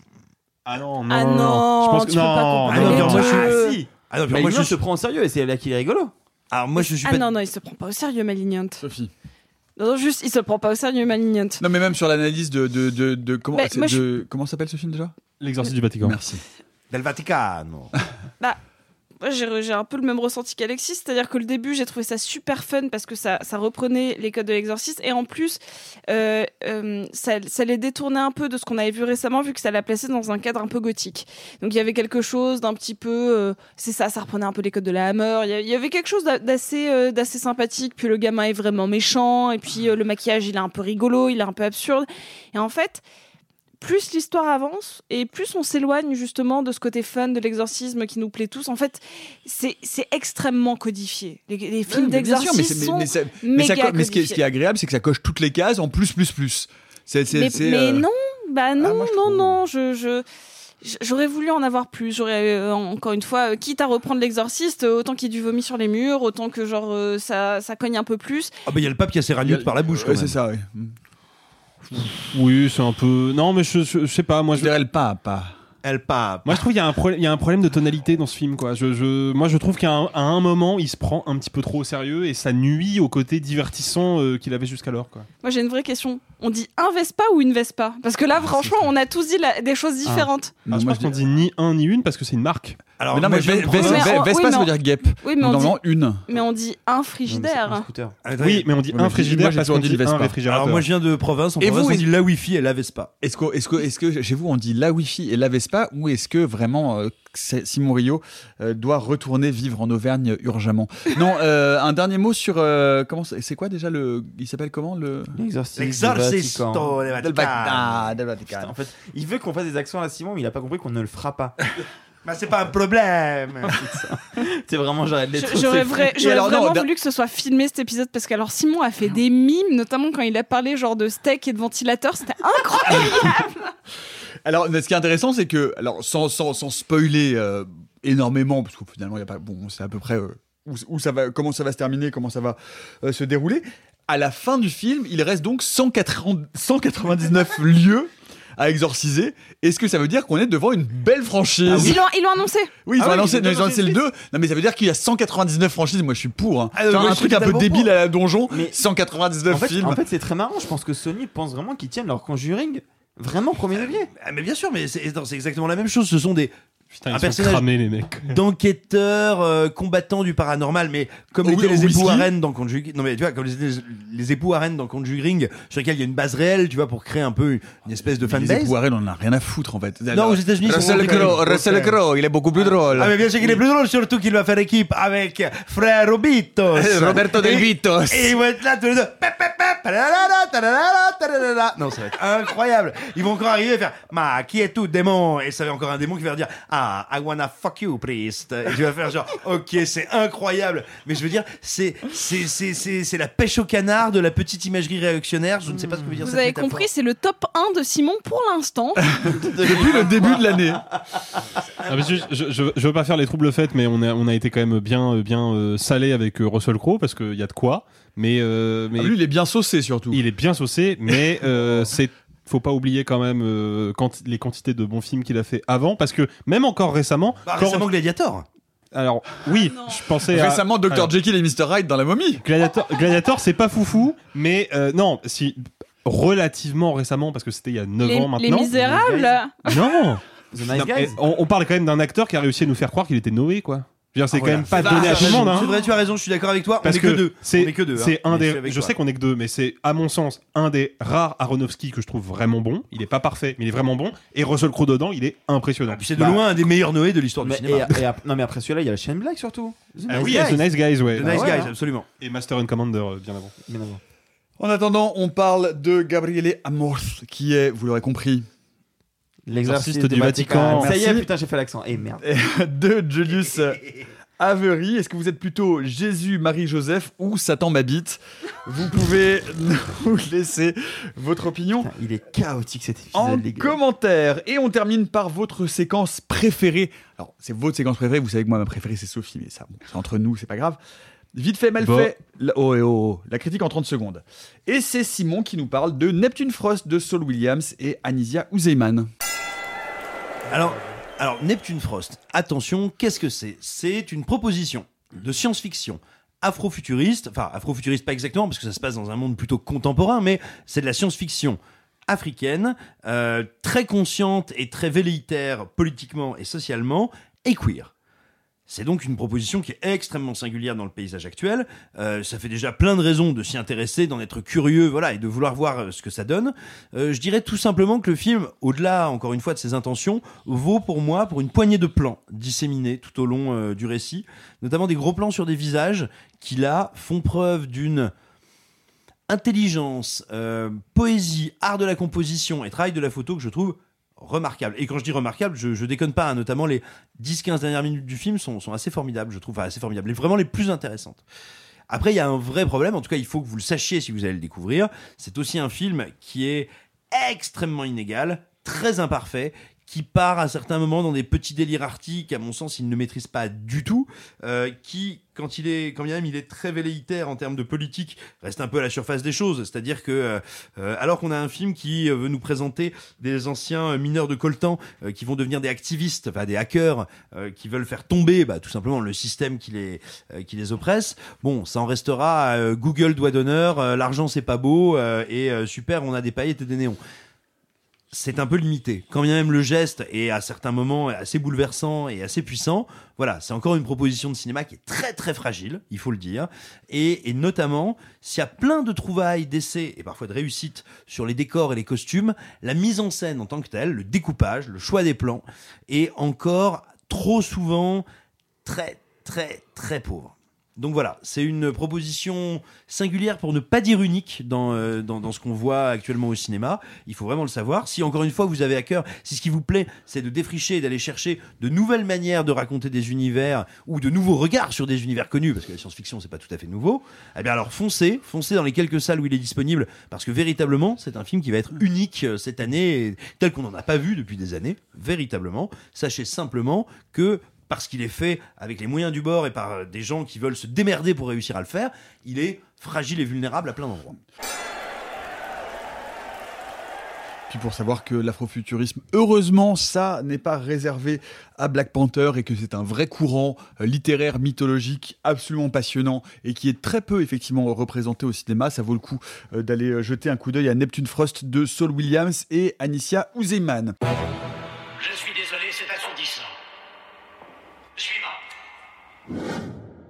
Il en reste un peu plus, on vous laisse. Euh, qui veut commencer Euh, Arthur avec euh, de la musique? Oui, je voulais vous parler d'un album sorti très très très discrètement, en même temps qui n'est pas forcément facile d'accès. Le nouvel album de Haru Aftab. Si comme beaucoup de gens sur Internet, vous avez découvert l'existence de Fred Again avec les différents lives à Coachella, euh, vous êtes sans doute dans une mode qui laisse à penser que c'est un nouveau génie de la musique électronique, ce à quoi je ne souscris pas du tout. Il n'empêche que c'est lui qui est en train de prendre un peu la mouvance d'une forme d'ambiance. euh, de, il, a fait il vient de sortir un album avec Brian Eno que je trouve sympathique mais sans plus. Je dis ça parce que j'écoute beaucoup d'ambiance. Moi, pour me concentrer, j'ai besoin de musique calme, relaxante. Je préfère largement le travail que fait euh, Haru Aftab, qui est une, une musicienne, compositrice euh, d'origine pakistanaise euh, basée à New York, qui a sorti en 2021 un album sublime, sublime, euh, Vulture, Prince, et qui là donc revient avec un album où elle est accompagnée cette fois de deux musiciens, un qui est d'origine indienne, Vijay Iyer, et un autre qui est d'origine pakistanaise, Shahzad Ismaili, et c'est un album hyper conceptuel, très particulier, Love in Exile, c'est un mélange de jazz, de musique classique, de, musique expérimentale, d'ambiance, le tout, elle, elle chante en ourdou, Euh, donc c'est de la musique très calme et en même temps très étirée, très épurée, avec des chants qu'on n'a pas l'habitude d'entendre, assez arab- arabisants. Il y a des chansons qui durent 14, 15 minutes. C'est l'un des trucs les plus beaux que j'ai écouté ces derniers temps. Je l'écoute vraiment beaucoup. Donc voilà, si vous avez besoin d'un album pour vous détendre, pour vous concentrer pour bosser, ou juste si vous aimez les trucs un peu expérimentaux ou euh, d'ambiance, calme, joli, Love in Exile de Haru Aftab, Vijay Iyer et Shahzad Ismaili. Simon, tu euh, as choisi euh, pour euh, les prochains extraits et pour les prochains épisodes du podcast de nous lire euh, chaque semaine des extraits inédits d'une œuvre qui est euh, très chère euh, à ton sli- à ton slip non ah, pardon à ton cœur. C'est Fugue américaine de Bruno Le Maire. Absolument. Il, il faut savoir que, euh, de manière assez injuste, les réseaux sociaux se sont emparés ces dix derniers jours D'un renflement brun. oui, d'un renflement brun, effectivement, d'un extrait, euh, j'ai envie de dire commenté comme jamais, euh, du dernier ouvrage, du dernier opus euh, de Bruno Le Maire, Le Moquant, Le Raillant. Et, et c'est particulièrement injuste parce que il n'y a pas qu'un passage dégueulasse dans ce livre-là. il y en a une tête à chier, mes amis. Alors on va se faire quelques semaines à rigoler. Mais attends, attends, juste deux secondes. Pendant Cannes aussi, tu vas le faire ça? Bon, à quelques jours, hein, il y a de quoi faire, je pense. Ouais, euh, je vais donc vous lire, rassurez-vous, c'est quelques lignes à peine, mais ça va nous permettre, euh, et je me permettrai de me faire un peu l'exégèse euh, de BLM, comme on l'appelle désormais, Bruno Le Maire. Bien lourdement monté. BLM. Cela remonte à 70 ans. Mais 70 ans plus tard, dans la chambre de mon hôtel à Berlin, il suffit que je regarde la photo en noir et blanc du torse masculin au-dessus de moi pour deviner celui de Pablo, dessiné dans sa chemise bleu roi, sous laquelle Julia a glissé sa main. Attention, on rentre dans le dur. Ça n'est pas dans le texte. Vas-y. Elle remonte sa main à plat doucement. Elle caresse le ventre plus musclé que le mien. Elle suit de son pouce le dessin ferme de sa poitrine. Julien enfonce son pouce dans le creux humide des aisselles de Pablo et elle sent sa sueur amère. Elle serre ses cuisses contre ses cuisses. Lui doit sentir son sexe dur contre le sexe amolli et doux de Julia qui s'ouvre. Elle se cabre sous sa robe rouge. Elle enfonce un peu plus son visage dans son épaule. Elle doit murmurer encore Pablo, Pablo, pas maintenant, Pablo. L'orchestre joue toujours plus fort. Les maracas cognent contre mon crâne. Voilà ce qui nous permet, ce qui nous permet de tous nos sponsors. Ce qui Le nous- sexe amolli. Non mais il a, il a, fu- il a fumé quoi avant de l'écrire? Et oui, donc sachons, euh, sa- sachons. Rappelons donc que Bruno Le Maire fait partie de ces hommes qui pensent qu'il y a des sexes de femmes amollis et d'autres qui s'ouvrent, un peu comme euh, les Kinder Bueno. Et donc, euh, et, et donc Kinder tout- Surprise, les Kinder et Surprise. tout- Tout simplement, euh, n'oublions pas, n'oublions pas que BLM, BLM le grand, BLM le gris, tel Gandalf, disait. C'est pas DME plutôt? Bien. DME, de, de mémoire exploitable, non Bah bien sûr. Ah oui, disait il y a peu au, au micro euh, de l'honorable sieur Erner sur France Culture, eh bien que face aux railleries, aux moqueries, finalement au retour de l'ordre moral, lui préférait la liberté. Mais non Bruno, c'est parce que t'écris comme une bille qu'on se fout de ta gueule. Donc euh, on ne rappelle pas les références de ce livre. Il y a un autre livre euh, que vous- auquel vous pouvez je- jeter un œil, euh, qui est intéressant, qui, qui est sorti euh, cette semaine. Je me demande bien ce que ça peut être. alors, alors c'est pas moi qui vais vous le présenter, c'est euh, Philippe. Salut Philippe. Eh ben ouais, c'est un super livre. Euh, c'est un livre qui parle de grands scientifiques. Euh, et ben il y a 17 scientifiques qui parlent de leur expérience. Ah. Bon, bah non, Ouais, mais je viens de sortir un bouquin Bah qui oui, s'appelle La voilà. naissance du savoir. Je me suis entretenu avec 17 grands noms de la, de la recherche pour essayer de comprendre eh ben, si ces gens, en fait, si les grands chercheuses et les grands chercheurs, dans l'inverse ou dans le sens inverse, euh, sont euh, bah, des êtres humains comme vous et moi. C'est-à-dire, est-ce qu'il y a quelque chose qui fonctionne différemment dans l'organisation de leurs pensées, dans leurs réflexions? Comment on a une vocation scientifique? Euh, Qu'est-ce qui fait qu'à un moment donné, ben, on va devenir prix Nobel de physique? Et il y a des choses, voilà, c'est pas vraiment un livre scientifique, c'est vraiment un livre sur les parcours intérieurs, personnels, intellectuels euh, de ces, euh, de ces chercheuses et de ces chercheurs. Et, euh, et voilà, moi, c'est- un livre que j'ai pris beaucoup, beaucoup de plaisir à faire parce que c'est vrai que ce sont des questions que je me suis posées en, six ans à faire la méthode scientifique et à interroger ces, ces personnes-là. Et, et ce, qui, ce qui me réjouit beaucoup et ce que je trouve très agréable, en fait, dans le, le, le, le- sentiment et le rendu de ce livre, c'est de se rendre compte à quel point, en fait, on a souvent une image de ces scientifiques comme étant des gens isolés, lointains, inaccessibles, peut-être froids, différents, enfin vraiment des, des pures machines à produire de la pensée ou de la réflexion.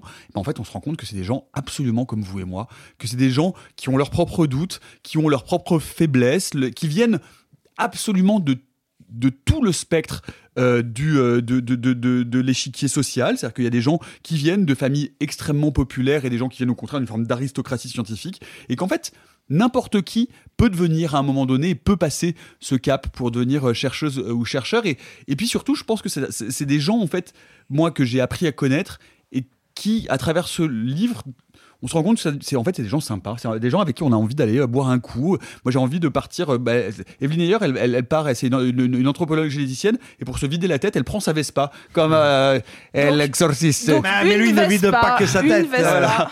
Et, euh, et elle va faire, elle, elle va faire des kilomètres. Elle se balade en voiture. Enfin bref, en, en Vespa pardon, en scooter. Enfin bref, voilà. Je, si vous avez euh, la curiosité de savoir un peu bah, comment ça fonctionne et comment euh, naît une vocation scientifique, si vous avez un peu une curiosité, bah, vous vous rendrez compte que ces gens-là sont vraiment euh, des gens non seulement accessibles, sympathiques, drôles, humbles. Et, et voilà, moi ça a été ça a été un vrai plaisir de, de, de partager en fait leur parcours et leur parcours de, de vie, leur parcours intellectuel. Ça s'appelle La naissance du savoir dans la tête des grands scientifiques et c'est aux éditions des arènes. Mais attends, Nico, ça veut dire que techniquement, Simon peut devenir prix Nobel? Non, c'est trop tard. Ah. non, c'est foutu ça. Non, Pourquoi non. Bon, bah, bah, tu vois bien. Non, mais il est devant nous, il nous entend. Ah merde. Ah, pardon. Oui, alors moi j'allais juste préciser qu'évidemment il y avait un Didier Raoult à colorier. hein. Euh, et, avec, euh, et à colorier avec un petit pot de rillettes de saumon. oui, mais ça c'est pour moi, ça c'est. Ah oui, pardon. Eh bien, écoutez, dites donc, le temps passe vite dans votre compagnie parce que c'est tout pour aujourd'hui. Et oui. Et c'est tout pour aujourd'hui. Et puis j'ai une bonne et une mauvaise nouvelle. La bonne nouvelle, c'est qu'on va manger des carottes. Ah, râpé. Oh. Non, pardon, non, non, bah non, c'est pas, la, pas bonne vieux, blague ça, du tout, ou- pardon, pas, pas du Ah, tout. non, Non, euh, la mauvaise nouvelle, c'est que nous ne serons pas là mardi pour l'épisode euh, du patrimoine. Pourquoi?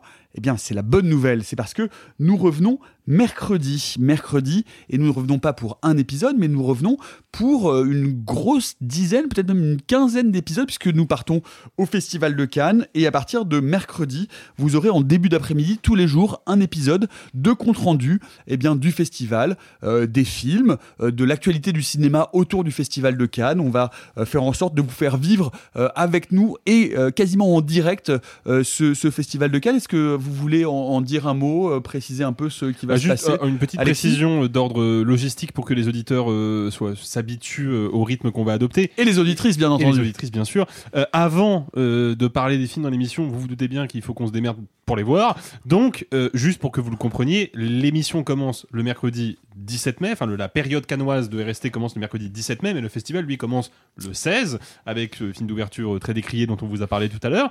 Parce que, eh ben, en fait, on parlera toujours des films avec 24 heures de retard. Donc, si vous voyez euh, des, euh, des films passer euh, sur les réseaux sociaux euh, liés au festival de Cannes, en général, on vous en parlera le lendemain. Voilà.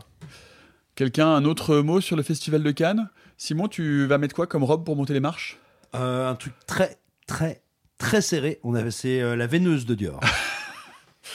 Eh bien, on vous mettra évidemment euh, des photos sur les réseaux sociaux. Je sais pas, vous, vous, vous le sentez un peu là, les camarades, le, le vent chaud dans, dans nos le cheveux. qu'il va La pleuvoir. pluie. Le, le- le parfum des pins parasols. moche. Il est jamais allé à Cannes, hein. des pains parasols. mais La fumé, hein. cymbalisation des cigales.